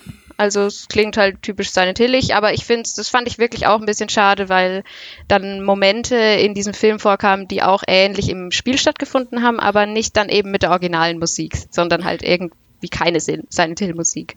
Aber Und ist schon in Ordnung. Ist irgendwie ein bisschen schade, dass der, der erste Film halt eben schon äh, das Stück You're Not Here ähm, verballert hat, wo es doch hier hätte dann deutlich besser gepasst. Ne? Aber Ja. naja, gut. Ähm, ja, also für die Fans war das, glaube ich, in der Summe eine Enttäuschung. Ähm, für den geneigten Cineasten war der Film auch eine Enttäuschung. Ich glaube, man kann ganz gut nachvollziehen, warum der Film ähm, gescheitert ist an den Kinokassen und bei den Kritikern. Ähm, es ist schwierig, dort irgendwie noch ein paar positive Aspekte herauszufinden, aber ich finde ihn halt auch bei weitem nicht ganz so schlecht, wie er oft geredet wird. Also wie gesagt, der Unterhaltungswert, der ist da, der Film ist recht kompakt und straff inszeniert. Ähm, ja, also ich kann mich da, ich war schon fast geneigt dazu, ihm zweieinhalb Sterne zu geben, bin dann bei zweien gelandet, aber ähm, ich, es ist jetzt nicht so, dass der unguckbar ist, oder André? Naja. okay. Also ich bin bei einem Stern gelandet. Ähm, ich finde Oh, wow. den Film Okay, schon, okay, ich find okay, den Film sorry. schon doch echt scheiße. Ist halt einfach so. Ähm, ich ich gebe dir trotzdem recht, dass der, dass der seine, dass der seine durch sein Pacing die Practical Effects und den Gore auf so einer wirklich allerniedrigsten Ebene, so da, da, wenn ich fast schon wieder bei, bei den hintersten Ecken von Prime bin, so da, da irgendwo, auf wenn ich auf dem Niveau was suche, dann kann man damit schon noch irgendwie so ein, ein einen ganz dumpfen, Resident Evil-haften Spaß haben, um in deinen Worten zu bleiben. ähm, so, dat, ich verstehe schon, wo, wo man, an welchen Stellen man ihm noch irgendwas abgewinnen kann. Aber trotzdem als Film, als gesamter Film gesprochen, wenn man dann wirklich mal diese, diese, diese, ab der Hälfte, so diese Geisterbahn nimmt, so diese, sag ich mal, vielleicht diese 20 Minuten, 30 Minuten, wo es wirklich nur um, um Gore und Monster und, Sch und Schockeffekte geht, so die für sich genommen, ja, ist, ist ganz, ist ganz nett so auf der niedrigsten Ebene, aber als gesamter Film dann eben genommen mit Charakteren, mit der Story, mit der Verknüpfung zum, auch zum ersten Teil, mit allem drum und dran, ist der Film an sich komplett in der Gesamtheit einfach schlecht. Da bleibe ich halt bei, ähm, da, da braucht man auch kein Auge zudrücken. Das macht einfach alles keinen Sinn. Das ist lieblos. Das ist, ähm, das ist nicht kohärent. Das ist schlecht umgesetzt. Das ist nicht auserzählt vernünftig. Äh, widerspricht sich äh, ständig, wie Sina auch schon gesagt hat. Ähm, du müsstest im Grunde fast den ersten Teil spielen und dann den zweiten Film gucken, damit du halbwegs, überhaupt halbwegs äh, von eine vernünftige Erzählweise hast. Dann hast du wenigstens stimmt. die Original, äh, dann hast du wenigstens die Original äh, Story des ersten Spiels und dann macht es wenigstens in der in der äh, Weiterführung so halbwegs irgendwie Sinn. Aber ja, als Film per se komplett gesehen, weißt du, und dann wir haben auch gleich darüber gesprochen, dann auch Carrie Ann Moster als Claudia Wolf, das ist so, Ja, die sieht aus, ganz schlimm. die sieht aus wie die, die sieht aus wie diese unsichtbaren Gegner aus Matrix Revolutions irgendwie, die sich so durchsichtig machen können mit ihren langen weißen Haaren, auch furchtbar. Perücke, diese die ist so Perücke, diese obvious. Schminke, Alter. Also wirklich. Ja, wie sie versucht haben, ihre Augenbrauen halt auch wegzuretuschieren, weil die Claudia Ja. im Spiel äh, keine hat. Das ist aber Sie haben sie halt nicht mal abrasiert. Sie Ja. haben sie nicht mal abrasiert, sie haben sie einfach überschminkt mit weißer Farbe. Und das, das war das, was ich vorhin meinte. Du hast dann irgendwann, du hast also die eher schwachen Schauspieler, die sowieso die Hauptfiguren spielen. Und dann denkst du, okay, Malcolm McDowell kommt, Carrie Ann Moss, vielleicht retten die den Film. Nee, die machen es noch schlimmer. Ja. Und äh, äh, bevor, äh, äh, Sina, für dich, bevor du dein Fazit zu dem Film geben kannst, gebe ich dir noch eine äh, kleine Aufgabe mit auf den Weg. Ähm, es ist ja so, dass der Film endet äh, mit einem, sag ich mal, Cliffhanger, der beziehungsweise, ja, Cliffhanger in Anführungszeichen, der auf mögliches Sequel hinleitet, indem er einmal Travis Grady noch einführt als äh, Trucker, ähm, der Hauptfigur des äh, Spiels Silent Hill Origins, der hier ähm, auftaucht und als möglicher Sequel Hauptfigur ähm, eine Rolle spielen könnte und eben auch noch die Polizei-Eskorte für den Gefangenentransport aus Silent Hill Downpour, der hier auch noch angeteasert wird. A, würdest du dir noch eine, ein Sequel wünschen, wenn ich dir verspreche, dass es qualitativ ähm, zumindest wieder auf Niveau Teil 1 zugeht? Und wenn ja, was wäre dir lieber, Origins oder Downpour? Das gebe ich mal mit auf den Weg. Und vor allem, du kannst ja, das kannst du gerne noch machen für die Zuhörer. Ähm, ich weiß, es sind ein paar viele Aufgaben, aber du, du schaffst das. ähm, ähm, du bist ja auch so ein bisschen gepla geplagt, glaube ich, davon, ähm, dass irgendwie alle paar Monate mal neue Gerüchte aufkommen, auch für ein neues Spiel oder eben für einen neuen Film und man dann am Ende doch immer wieder enttäuscht wird. Ähm, du kannst ja gerne noch mal einen Ausblick geben, wie überhaupt die Chancen stehen, dass da noch mal irgendwann was Neues kommt aus der Ecke Konami. Viel Spaß bei den Aufgaben, danke. Vielen Dank. Äh, ich übernehme das Mikrofon. ähm, also es gibt tatsächlich auch ein neues Gerücht, das noch nicht widerlegt wurde, dass wirklich ein dritter Silent Hill-Film auch wieder mit Christoph Ganz rauskommen soll. Ähm, Das ist sogar relativ fest. ja, der genau. schreibt am Drehbuch. Er hat's auch, gesagt, ne? Der schreibt Ja, am Drehbuch, das ja. Das wurde fest. auf Bloody Ja. Disgusting exklusiv äh, vorgestellt, ja. Der, also er schreibt an einem Drehbuch. Aber es ist noch nichts, Aber ich- es ist Okay. noch nichts, Gleich als- es ist noch absolut noch gar nichts bekannt. Doch, tatsächlich. Ja? Ich, das habe ich nämlich gestern noch rausgelesen. It will be set in a small American town ruled over by Puritanism. Macht damit, was ihr wollt. Okay, das klingt für mich aber eher nach Homecoming, aber ähm, das würde ich jetzt nicht unbedingt hoffen. Ähm, Ja, aber das würde ja wieder passen, wenn wieder irgendwelche Sachen. Obwohl, ah, Also na, gut. mach erst mal. Ja, ähm, was ich auch, äh, ich vermix das jetzt einfach mit meinem Fazit. Also ich habe schon gesagt, im zweiten Film gibt's sehr, sehr, sehr viele Easter Eggs. Ich bin jetzt, ich finde jetzt den Film nicht nur gut, weil er so viele Easter Eggs hat. Im Gegenteil, ich bin eigentlich eher ein Fan weniger Kram davon einzubauen, vor allem aber weil der Film so grundsätzlich so schlecht ist, habe ich mich wenigstens über diese kleinen Easter Eggs gefreut. Ähm, auch aber gleichzeitig fand ich es bescheuert, aber gleichzeitig freue ich mich auch drüber. Also es ist immer so ein Zwiespalt bei den Silent Hill-Filmen, wie eben dann auch am Ende, dass wir da von Travis Grady eingesammelt werden, der der Protagonist aus Silent Hill Origins ist, was halt wiederum dann in der Silent Hill Timeline keinen Sinn mehr macht, weil äh, Travis Grady quasi bei dem ursprünglichen ersten Ritual zufällig äh, dabei war oder drüber gestolpert ist, was eben vor den Ereignissen von Silent Hill 1 passiert. Und im Film kommt er jetzt nach den Ereignissen von Silent Hill 3 dazu, was Quatsch ist, aber gut, ähm, genauso wie der Gefängnisbus, äh, den man dann aus Silent Hill Downpour kennt, der da vorbeifährt. Gleichzeitig ergibt sich neben diesen zwei pos äh, potenziellen Sequels auch noch die Möglichkeit, dass man Sean Bean und seine Suche nach seiner Frau weiterführt, die dann ähnlich ablaufen könnte wie Silent Hill 2, aber das hoffe ich mal nicht, weil das wäre völlig abstrus. Ich würde mich aber, also ich habe nichts gegen einzuwenden, gegen noch einen weiteren Silent Hill-Film. Also ich habe es ja schon gesagt, ich, ich bin kein Fan vom ersten, ich bin auch noch weniger Fan vom zweiten. Trotzdem haben mich beide unterhalten und mir macht es ja, wie gesagt, auch einfach Spaß, mich über Blödsinn aufzuregen. Und das heißt, wenn ein schlechter Film rauskommt, gucke ich auch den schlechten Film. Gleichzeitig finde ich es dann aber auch immer schade, weil ich eher das Gefühl habe, dass die Filme ähm, die Leute nicht nur nicht dazu bringt, Silent Hill zu spielen, sondern sie eher abschreckt, die Spiele zu spielen. Und das sollten, sollten die Filme eigentlich besser machen. Also sie sollten ja eigentlich den Zuschauern zumindest Lust machen, diese Spiele zu spielen, aber ich finde gerade, weil der zweite so super konfus ist. Ich habe den auch mal mit einer Freundin angeschaut, die keine Ahnung von Silent Hill hat. Die, die konnte mir danach auch nicht erzählen, was da überhaupt alles gerade passiert ist. Und die, also die geht jetzt dann auch mit dem Gefühl ran, dass die Spiele genauso verwirrend und unverständlich und unlogisch sind. Und hm. das ist halt einfach hm. nicht so. Nur man muss halt einfach Arbeit reinstecken, in Anführungsstrichen, indem man sich mit den Spielen beschäftigt und auseinandersetzt und die halt häufiger mal spielt. Und dann ergibt aber alles Sinn. Und das ist halt äh, anders als bei den Filmen. Ähm, aber um das jetzt wieder abzurunden, ich weiß nicht, ob ich alle Fragen beantwortet habe. Ich fand den zweiten Film nicht so toll, äh, weniger toll als den ersten. Ich würde ihm 1,5, glaube ich, äh, geben. Einfach weil ich trotzdem, auch wenn der Film komplett vermurkst wurde, merkt, dass sie sich mit Silent Hill als Medium an sich auseinandergesetzt haben und versucht haben, zumindest da ähm, ein bisschen dran zu bleiben und die originale Geschichte zu erzählen. Es ist halt einfach nur leider überhaupt kein bisschen gelungen. Eine Frage hast du tatsächlich unbeantwortet gelassen. Okay. Die wichtigste. Ähm, glaubst du, es kommt noch mal ein Spiel? Ach so, ja. Ähm, also, hm.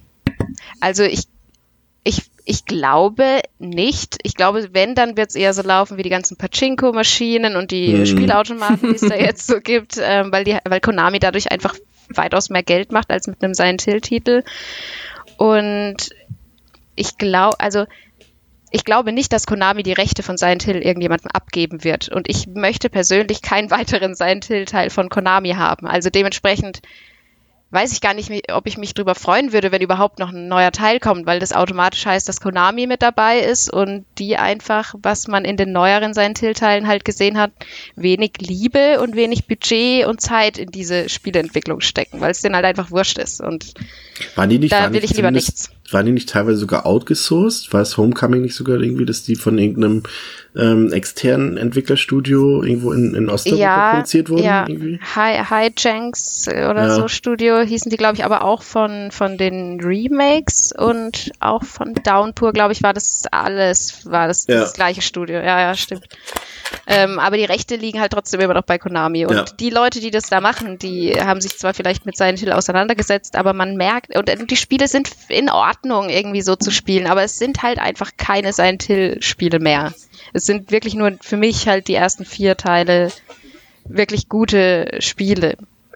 Gute Silent Hill-Spiele. Die anderen sind gute Spiele, so kann ich es vielleicht sagen. Also ich glaube nicht, dass noch ein Teil kommt oder ich würde sogar so weit gehen und sagen, ich hoffe nicht, dass noch ein Teil kommt, denn es kann sowieso nicht besser werden als die ersten Teile. Man sieht es in der Timeline, es geht immer bergab mit Silent Hill.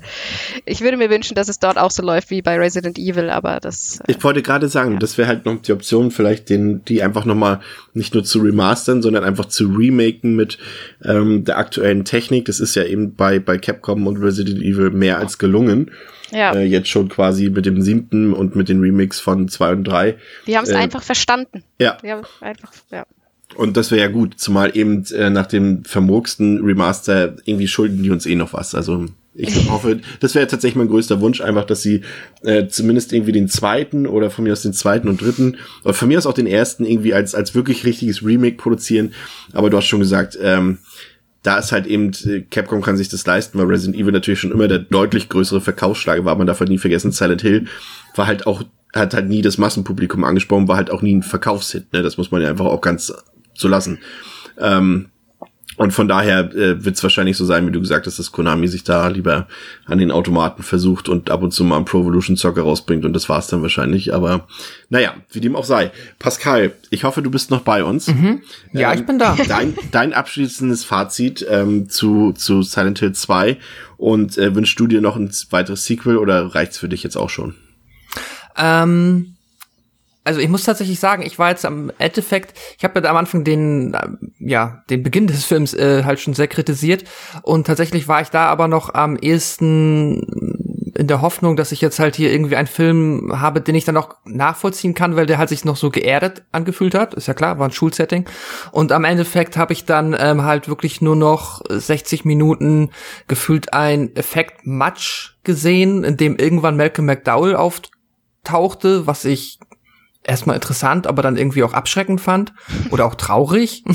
so, es ist äh, ein bisschen schade, muss ich dann äh, wusste ich auch tatsächlich bis dahin nicht, hatte ist mir in seiner Filmografie nie aufgefallen, dass er hier auch mal ähm, ran durfte und nee, ich habe da auch äh, nicht mehr viel ähm, nachvollzogen, was ist nachvollzogen? Ich habe natürlich den Film schon verstanden, aber es ist halt ja, für mich auch ein sehr schlechter Film und diese Geisterbahn funktioniert für mich auch nicht auf einer Trash-Ebene, auch auf einer Unterhaltungsebene nicht, weil das einfach nicht vernünftig untermauert ist mit einer Geschichte, die mich, ähm, ja, die mich äh, packt oder an die Hand nimmt oder wie auch immer. Deswegen ähm, war das alles sehr kurios und ich fand den Film tatsächlich auch fürchterlich und habe dem jetzt einen Stern gegeben, möchte den nicht noch einmal gucken und ähm, ob da jetzt noch ein Sequel, ey, ist, ist ich theoretisch, na klar, wenn das jetzt äh, also nochmal in die Richtung des Niveaus vom ersten Teil geht, dann ähm, würde ich mir das auf jeden Fall, würde ich mich darüber auch freuen, weil ich meine, klar, dass äh, viele Kritikpunkte, die wir da angebracht haben, kann man ja auch noch verbessern und dann könnte das theoretisch sogar was richtig Anständiges werden. Also dem wäre ich jetzt nicht grundsätzlich abgeneigt. Ich ähm, habe jetzt aber halt viel mehr Lust, äh, tatsächlich mich nochmal mit den Spielen zu beschäftigen und ähm, yeah. ja, werde euch dann irgendwann mal mit äh, ganz vielen Fragen nerven, wie, yeah. wann und wo ich anfangen soll. ähm, und vielleicht in, äh, ja, habe ich da ja nochmal einen anderen Blick auf äh, auch die Filme oder etwaige Fortsetzungen.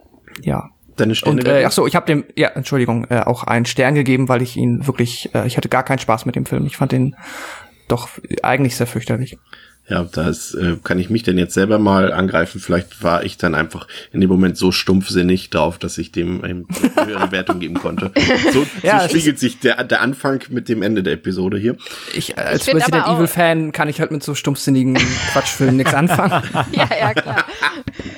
Die, die niveauvolle Runde. Aber ich, ich glaube auch, wenn ich mein Hintergrundwissen von Silent Hill nicht hätte und äh, nicht Spaß, dann hätte mich darüber aufzuregen, gerade weil es so ein Quatsch ist und nur diesen Trash-Aspekt hätte, wäre es wahrscheinlich würde ich auch schlechter den Film noch sehen. Wobei ich weiß, dass er auch schlecht ist, aber auch im Guten. Aber ja gut, ist egal. er ist im Guten Wunderbar. schlecht, aber eigentlich auch nicht wirklich. Gut, fertig. Sina, vielen Dank, dass du heute bei uns zu Gast warst. Ich glaube, du hast diese Episode auf ein anderes Niveau gehoben und hast äh, mit deinem Expertinnenwissen ähm, ja einfach äh, sehr viel aufgewertet hier in dieser Episode. Also mhm. ohne dich hätten wir das äh, definitiv nicht so gut zustande gebracht. Äh, vor allem natürlich den Quervergleich mit den Vorlagen nicht. Also ähm, gerne wieder. Ich weiß, äh, da, was sind so noch so deine Steckenpferde? Yakuza habe ich gesehen.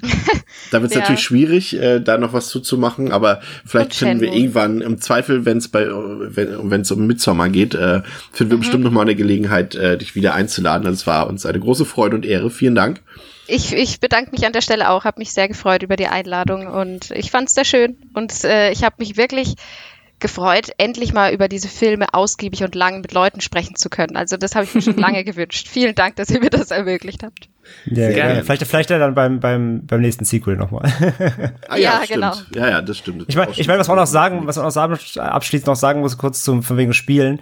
Ich meine, trotzdem können wir, glaube ich, äh, also immer noch traurig darüber sein, dass diese ganze Nummer eben von Kojima und Del Toro nichts geworden ist mit Silent Hills. Ja. Weil ich glaube, wenn Ja. es jemand geschafft hätte, Ja. auch nur, auch, und wenn es auch nur einfach komplett skurril geworden wäre, aber von den beiden hätte ich mir halt, ähm, äh, da hätte ich darauf vertraut, dass das zumindest anders wird. Dass das nicht Standard wird, dass das nicht langweilig wird, dass da, dass da, dass da. Ideen reinfließen, die einfach zumindest eigenständig sind und die irgendwas Besonderes schaffen. Also da immer noch, ähm, ja, nochmal großes Bu an Konami. Ähm, dass das nichts geworden ist, das ist einfach schade. Da glaube ich, wer, kann's wer alle bei mir einbrechen will, ich habe hab noch PT auf der Festplatte. Also, ich auch.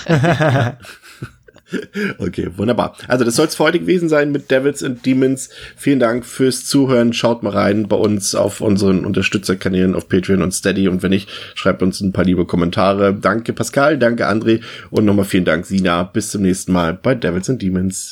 Ciao. Tschüss. Tschüss. Tschüss.